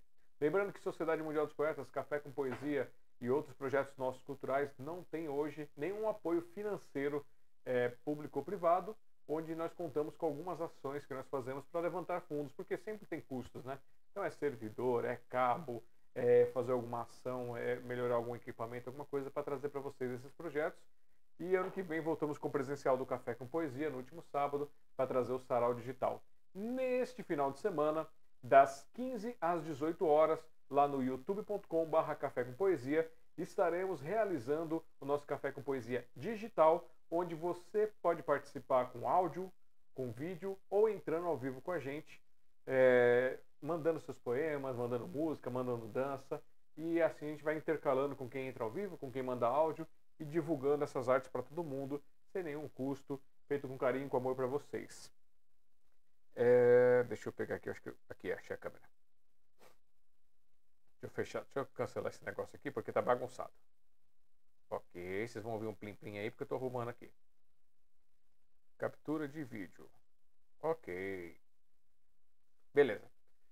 É, e se vocês quiserem participar do, desse projeto aqui da, da sociedade, do, da live entrevista, quiserem se indicar, quiserem indicar alguém, ou se vocês quiserem participar do nosso sarau digital, ou de outros projetos que eu vou apresentar aqui para vocês também, vocês podem entrar em contato aqui pelo nosso WhatsApp, que vocês estão vendo aqui na frente, que é o 5511 3929 4297. E aí você vai falar diretamente do WhatsApp da Sociedade Mundial dos Poetas. E, é, e lá você pode mandar, ah, quero participar do sarau, mandar o link, do, mandar o áudio gravado, o vídeo gravado. Lembrando que se você estiver gravando direto pelo WhatsApp, mandando pelo WhatsApp, ele limita a 2 minutos e 50, 2 minutos e 40, se você mandar algum vídeo. Então tem que ser uma coisa menor que isso. Se for uma coisa maior, sobe numa dessas plataformas, no YouTube, no Instagram, no Facebook, que a gente coloca depois aqui para reproduzir é, o link diretamente, tá? Para o pessoal. É, e aí, para participar, é só entrar em contato, mandar aqui nesse número essa informação. Se for link, você pode mandar também no contato smdp.com.br. E aí a gente faz esse sarau, esse encontro, para divulgar as artes, para fazer um momento de acolhimento, já que a, a gente estamos aqui ainda nos reservando os momentos antes de voltar para o presencial por N fatores pessoais. E aí, quando a gente voltar para valer, vamos continuar fazendo com carinho, com amor, o projeto do Café com Poesia, da Sociedade Mundial dos Poetas, do é, e outros projetos presenciais que nós temos, tá, gente? Então, é, é uma escolha nossa para poder proteger a nós, proteger os nossos familiares e outras coisas. Afinal, é, eu não vivo da arte, eu não vivo da poesia, não vivo do, desse trabalho aqui do café, nem da sociedade. Isso é feito, é um momento que eu tiro da minha vida para dedicar para vocês, para fazer algo para mudar a história, para melhorar a história. E aí vocês têm acesso a esse conteúdo gratuitamente. Então, é, eu tenho que me guardar para poder trabalhar, para correr atrás, para fazer as minhas coisas, para poder ter, ter a verba para conseguir manter a vida e fazer esses projetos. Por isso que eu estou me guardando o máximo que eu posso, até ter uma segurança legal para voltar com os encontros presenciais, que é o que a gente pretende agora em 2022, que parece que está tudo se alinhando para isso acontecer. Esperamos que tudo isso aí, que vocês estejam bem e vocês que nos acompanham venham participar. Lembrando que estamos transmitindo, quer dizer, estamos retransmitindo essa live pela rádio da SMDP.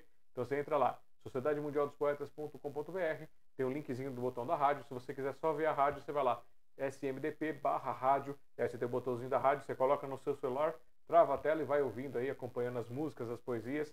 Se você quiser mandar música sua, quiser mandar poesia ou, ou, qualquer material que seja autoral, você pode mandar para a gente gravado que a gente coloca na nossa rádio com muito carinho. É o nosso projeto Alfa, né? Alfa, Alfa, Beta, Alfa. É Alfa inicial. Então é o nosso projeto Alfa do projeto do, da rádio, onde a gente quer fazer muito mais coisas. Esse ano, como eu estava contando, eu tentei, é, me ensinaram alguns caminhos das pedras para tentar alguns editais para fazer desses projetos uma forma de retorno financeiro, mas infelizmente nenhum deles nós fomos aprovados. É, por demanda de muita gente participando e outras coisas. Mas tudo bem, agora a gente sabe o caminho, ano que vem a gente vai tentar também. Então essa vai ser mais uma forma de tentar arrecadar fundos para fazer mais por vocês. É o que eu falo. Hoje o que eu faço, eu faço com zero reais. Zero reais, fiz, fiz o símbolo errado. Faço com zero reais. Zero reais. E imagina se eu tivesse uma grana para poder elaborar esses projetos e fazer muito mais.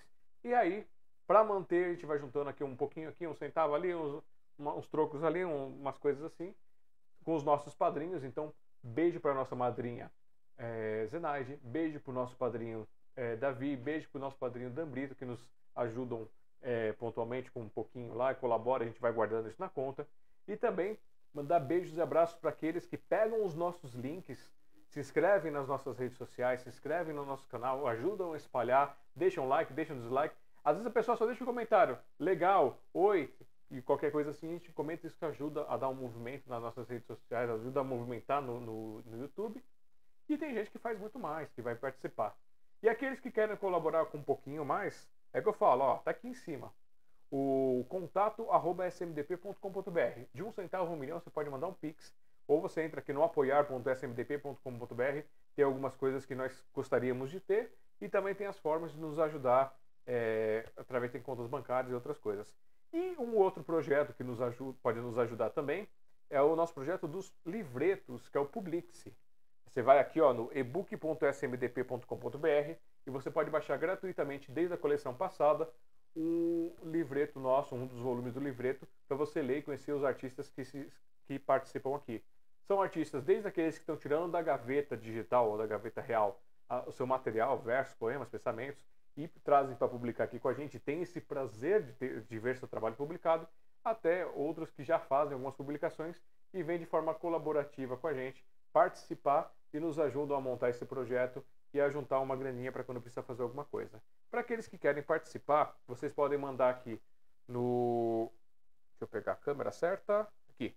No contato arroba cafécopoesia.com.br ou no nosso WhatsApp 5511 3929 4297 a sua foto, o nome que você vai usar, uma mini biografia, uma biografia mais extensa para a gente publicar no site, e aí o seu texto ali com, com 32, 34 linhas, com a página que tem a biografia, e as demais páginas, caso você queira participar com mais de uma página, elas não têm, só tem o nome seu, e aí você tem de 34 a 36 linhas. Cada página participada dá direito a um exemplar, e o valor para você participar é de 25 reais, e você, esse valor já está incluso frete para qualquer canto do Brasil. E aí vocês vêm, participam, ajudam o Café com Poesia, tem esse prazer de ver publicado e a gente vai juntando um pouquinho aqui, um pouquinho ali e fazer esse mundo acontecer, fazer esse mundo desenvolver. E ah, também quero aproveitar para vocês para mostrar o meu filhote aqui, o para que serve uma árvore, que de uma raiva que eu vi é, de pessoas falando mal da árvore, de pessoas atacando árvores, de pessoas destruindo árvores, sem entender, achando que é só uma coisa que está ali atrapalhando, quebrando calçado, sujando o telhado, é, prejudicando a passagem, que não entende todo o ciclo da, da árvore, toda a essência que ela traz, que é o refrescar o ar, que é trazer sombra, que é trazer alimento, que é fazer o ciclo da vida funcionar, fazer o ciclo das águas funcionar. Então a gente está vivendo um tempo que nós estamos fazendo ações que estamos mudando muito o nosso clima isso vai prejudicar.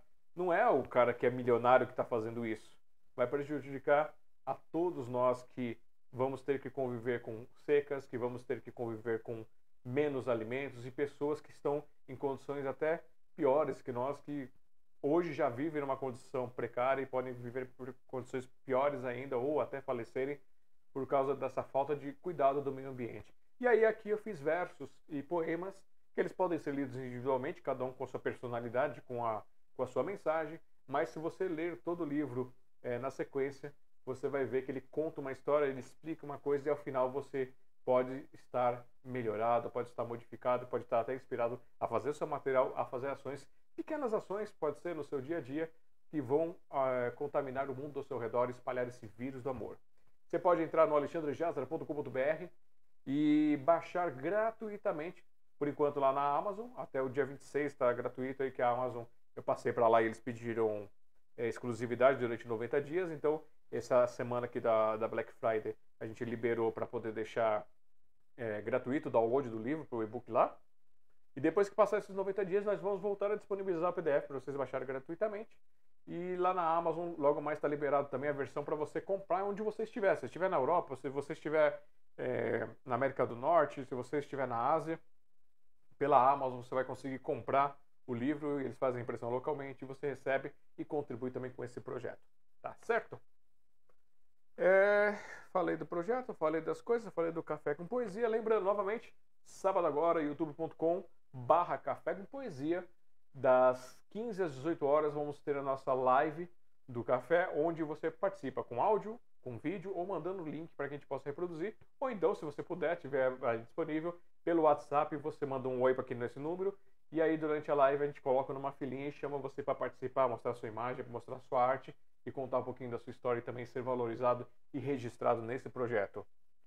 É, temos o nosso grupo do Café com Poesia no, no WhatsApp, que ele funciona como um folhetim. Então, ou eu ou a Eva faz a postagem para informar para vocês quando tem sarau, quando tem é, entrevista e quando tem alguma outra ação nossa, que é uma forma de divulgar. A gente já teve grupo aberto, mas deu, deu bagunça, então a gente preferiu agora estar com o grupo fechado, onde é, a gente manda esses comunicados para as pessoas. Então, quem nos segue lá sabe que é, de uma ou duas vezes na semana a gente manda alguma coisinha lá para poder contar do que vai acontecer. Não muito mais que isso, então não é uma coisa que vai ficar é, pesando no seu aparelho ou ficar te incomodando. Tá certo? Então vem apoiar, vem ajudar a divulgar. Dá um beijo, um abraço no Alan Tássio também, que ele está aqui, que é lá do Amor e Esperança, um dos coordenadores. Ele mandando aqui aplausos para o Edson Sobral, mandando sucesso para ele. É, o Deu Medium colocou aqui também que é muito bom ouvir Edson Sobral com seus conhecimentos formidáveis. Muita coisa legal, então vocês veem que essa live entrevista é para contar essas histórias, é para mostrar esse carinho para vocês, feito com loucura ou por amor, ainda não descobri. Até lá, vamos seguindo em frente. Se for loucura, não tem cura. Se for amor, não tem cura. Por isso, hashtag vírus do amor. E vamos voltar com o nosso querido Edson Sobral.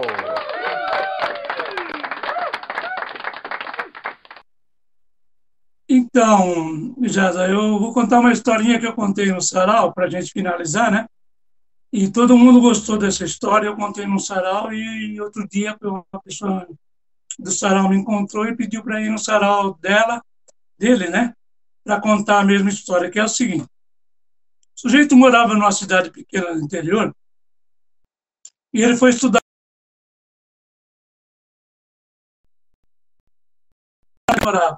Só que na cidade pequena não tinha lugar para ele trabalhar como médico. Aí chegou um circo na cidade. Aí a mãe dele falou: por que você não vai no circo? Ver se arruma um emprego. Falou: pô, fiz tanto tempo de medicina. E tem aqui os circos, estão precisando de gente. Aí foi lá, conversou com o dono dos circos, falou assim: se formou medicina, então pode vir sábado que já tem um show, você vai participar do show. Aí ele voltou lá, o dono do circo deu uma roupa para ele de gorila, falou: pula lá no picadeiro. Quando ele olhou assim o picadeiro, ele vestido de gorila, e uns quatro, cinco leões. Falou: pô, se eu pular de gorila no meio dos leões, eles vão me, me matar, né? Você não quer ganhar dinheiro, não quer trabalhar, pula. Aí ele pulou no picadeiro, os leões foram chegando perto dele, ele foi se encolhendo, os leões chegando perto dele, ele foi se encolhendo, o leão falou, fica tranquilo, que aqui é tudo poeta.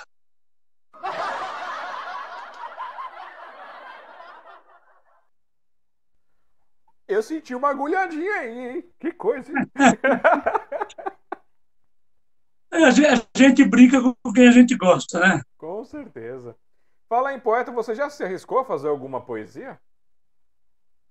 Eu fiz uma poesia humorística, eu nem sei essa poesia, né?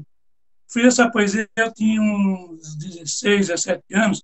Antigamente as moças pediam para você deixar uma mensagem num caderno de recordação. Eu fiz uma poesia para uma amiga minha, eu tinha 16, 17 anos. Você vê que isso aí já faz mais de 50 anos, quase 50 anos. E ela me mandou recentemente pelo WhatsApp, porque a gente tem um grupo de amigos lá onde eu morava, na Alpina, né? Eu ainda moro na Vila Alpina, mas é em outro lugar. E ela me mandou, sabe, tirou foto do, do, do livro e me mandou, que chama Eleni Esculachada, o nome da, da poesia. Eu nem lembrava mais da poesia, nem lembrava que tinha escrito, não lembrava que tinha mais. E ela me mandou, mas foi uma poesia humorística, sabe? A única vez que eu escrevi uma poesia, escrevi que mais de umas duas também, mas você sabe como que é? Quando você é jovem, você vai fazendo as coisas e não vai guardando. Entendeu? Quando amigos do, do, colégio, que são meus amigos, eu não guardei, lembro só o primeiro nome da pessoa. E hoje daria para achar, né? No, no, no, no Facebook, uhum. nas redes sociais, dá para achar os amigos, mas eu tenho só o primeiro nome. O cara chama é, Francisco, mas o sobrenome dele não sei, o apelido dele é tal. Você não acha. E essas coisas aí, essas letras de música que eu falei, de humor, as paródias que eu fiz e tal, inclusive pra, fiz para algumas rádios as paródias, né? E essa poesia, acho que mais uma, duas, três que eu fiz, eu não tenho nada guardado. Né? Ficou para trás, ficou no tempo.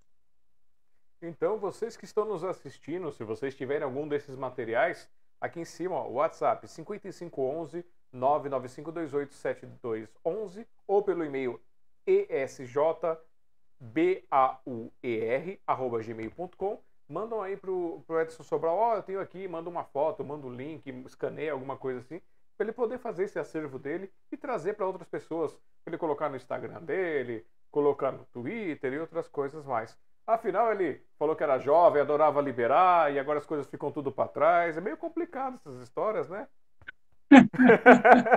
eu fui jovem, mas faz muito tempo, viu, Eu sempre falo para o pessoal, eu não vi o dilúvio, mas pisei na lama. Olha. e eu acho que é isso, então. É... Ai, minha memória é horrível. Como é que é mesmo o teu livro? Mostra aí de novo.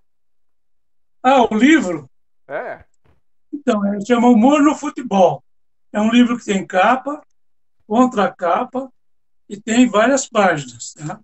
É um livro para ler. Aquele cara que está assistindo agora, que está ouvindo, não sabe ler, pode arrumar alguém para ler para ele, senão não vai, vai comprar um livro e vai se aguardar, mas é um livro para ler, tá? É um livro bem acessível, tá? Dá para todo mundo comprar, tá? O preço dele é, é 20 reais já com frete incluso. Se alguém quiser, só entrar no, no, no WhatsApp ou então no e-mail, né? Certo. E a gente manda aí na sua casa. Tá? Eu fiz um vídeo, tá? Depois eu vou. Não sei se eu te mandei, mas eu fiz um vídeo divulgando o livro para a pessoa saber como é que funciona, tá? É Humor no Futebol, tá? Lancei no, começo, no final de 2019 e, graças a Deus, o pessoal tem comprado bastante eu tenho vendido bastante porque o pessoal está gostando. Muito bom, muito bom. E o bom é que é um livro duplo, né? Ele serve para a pessoa que vai ler poesia ou se ela quiser espantar os mosquitos aí, põe a parte da foto e Isso. Não fica uma. Aqui em casa, depois que eu lancei o livro, não tem um mosquito. Nada. Brincadeiras à parte, desculpa aí.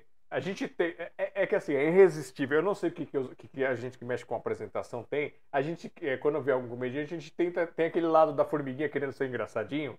E só faz as caquinhas, né? Não, é isso. Mas é isso, Edson Sobral. É, tem mais alguma coisa que você quer contar pra gente? Alguma coisa que, que, que vem por aí? Ou por enquanto tá de boa? Conta aí pra gente. Não, para mim foi ótimo. Eu queria agradecer a você, da, da nossa amizade que já é duradoura, né, de alguns anos, né? Algumas coisas a gente é, tentou fazer juntos e umas coisas deu certo, outras coisas não deu certo. Isso faz parte da vida, mas a nossa amizade continua. Eu agradeço muito, muito, muito ter contado um pouco da minha história aqui, né? E fazia tempo que eu não tinha uma, um contato assim com alguém que eu pudesse abrir a minha vida e contar um pouco da minha história, né? Então agradeço para você, a Eva, tá? E é de coração. Tá? Muito obrigado, que Deus te abençoe, sabe que Deus continue te iluminando, tá? e dando essa capacidade que você tem de, do, do, trabalho seu na, na, na, nas redes sociais, na internet, tudo que você faz. E você, eu sei que você faz com muito carinho, você faz com muita vontade. Foi um prazer muito, muito, muito grande estar aqui falando com você. Muito obrigado, tá? Já fazia tempo que eu não, não fazia uma entrevista assim. Eu vou fazer uma entrevista agora e a pessoa já até me mandou um WhatsApp esses dias, que é só 20 minutos de entrevista. Então, em 20 minutos a gente vai conseguir falar nem, nem, nem a metade que a gente falou aqui. Então, agradeço de coração. Então, um beijo no seu coração, da Eva. E seu pai, né, que faz tempo também que eu não, que eu não vejo, né? Uhum. Mas fica aqui o meu, meu, meu beijo no coração de vocês e que Deus ilumine o caminho de vocês e porque Deus me deu alguns dramas ainda há pouco tempo, eu tive sofri alguns dramas na minha vida, mas o caminho meu está sendo iluminado com muito trabalho, com muitos shows, com muitos eventos, com venda de livros, sabe? Então eu, eu agradeço. Não, não, não, não consigo me conformar, mas eu entendo, sabe? Tudo que aconteceu comigo e que vai acontecer eu entendo. Talvez eu não, não aceito, mas eu me conformo, tá? Obrigado, Jess, tá? Muito bom. Nós ficamos felizes por você nos ter dado essa oportunidade, nos ter presenteado com um pouquinho da sua vida, com um pouquinho do seu momento. É, é muito importante registrar essas histórias. É que eu falo aqui. É, é para divulgar as histórias, é para registrar, mas também é para, de de uma certa forma, homenagear em vida as pessoas, né? Mostrar que elas são importantes, deixar esse, essa história marcada aqui. Então, eu te desejo muito sucesso, muita felicidade aí no teu caminho, que você tenha ótimos dias, que os dias que não forem tão bons assim, que eles passem logo e que você tenha sucesso nos seus caminhos, nos seus encontros. E é aquela coisa, quer tirar dúvida de qualquer coisa, me chama, me pergunta, se eu demorar um pouquinho para responder, depois eu respondo, explico. Ideias a gente, dinheiro não tem, mas ideia tá sobrando. Falta, né? Ideias não falta. E deixamos também abertos os nossos canais aqui, quando você fizer algum lançamento, quando o seu canal for para o ar, outras coisas, para trazer é, informação. Agora que a gente está começando com esse projeto da Web Rádio, se você quiser depois, quando for lançar o canal, quiser mandar algum material para poder divulgar, você pode mandar, a gente coloca lá também. E vamos fazendo. Se quiser gravar alguma coisa também para poder colocar no canal da Sociedade do Café, a gente também coloca. Todos os canais estão abertos ah, com carinho e com amor para você. Obrigado, Jean. Muito obrigado, é de coração. Então, receba o nosso grande abraço fraternal e até uma próxima oportunidade. Deus quiser.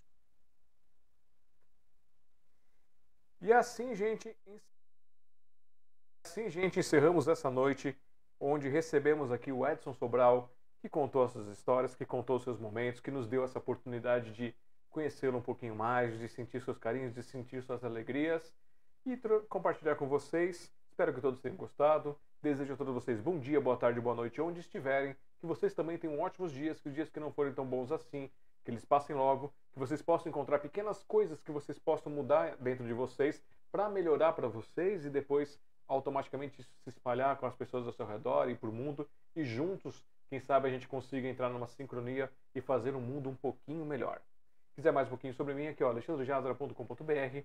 Aqui em cima estão o do, do, da Sociedade Mundial dos Poetas, que tem o um link para o Café com Poesia também, tem todas as nossas redes sociais lá. Sigam, comentem, compartilhem, espalhem para o mundo, isso aí é uma forma de vocês participarem com a gente. É de graça compartilhar, é de graça comentar, então façam isso aí, ajuda a gente.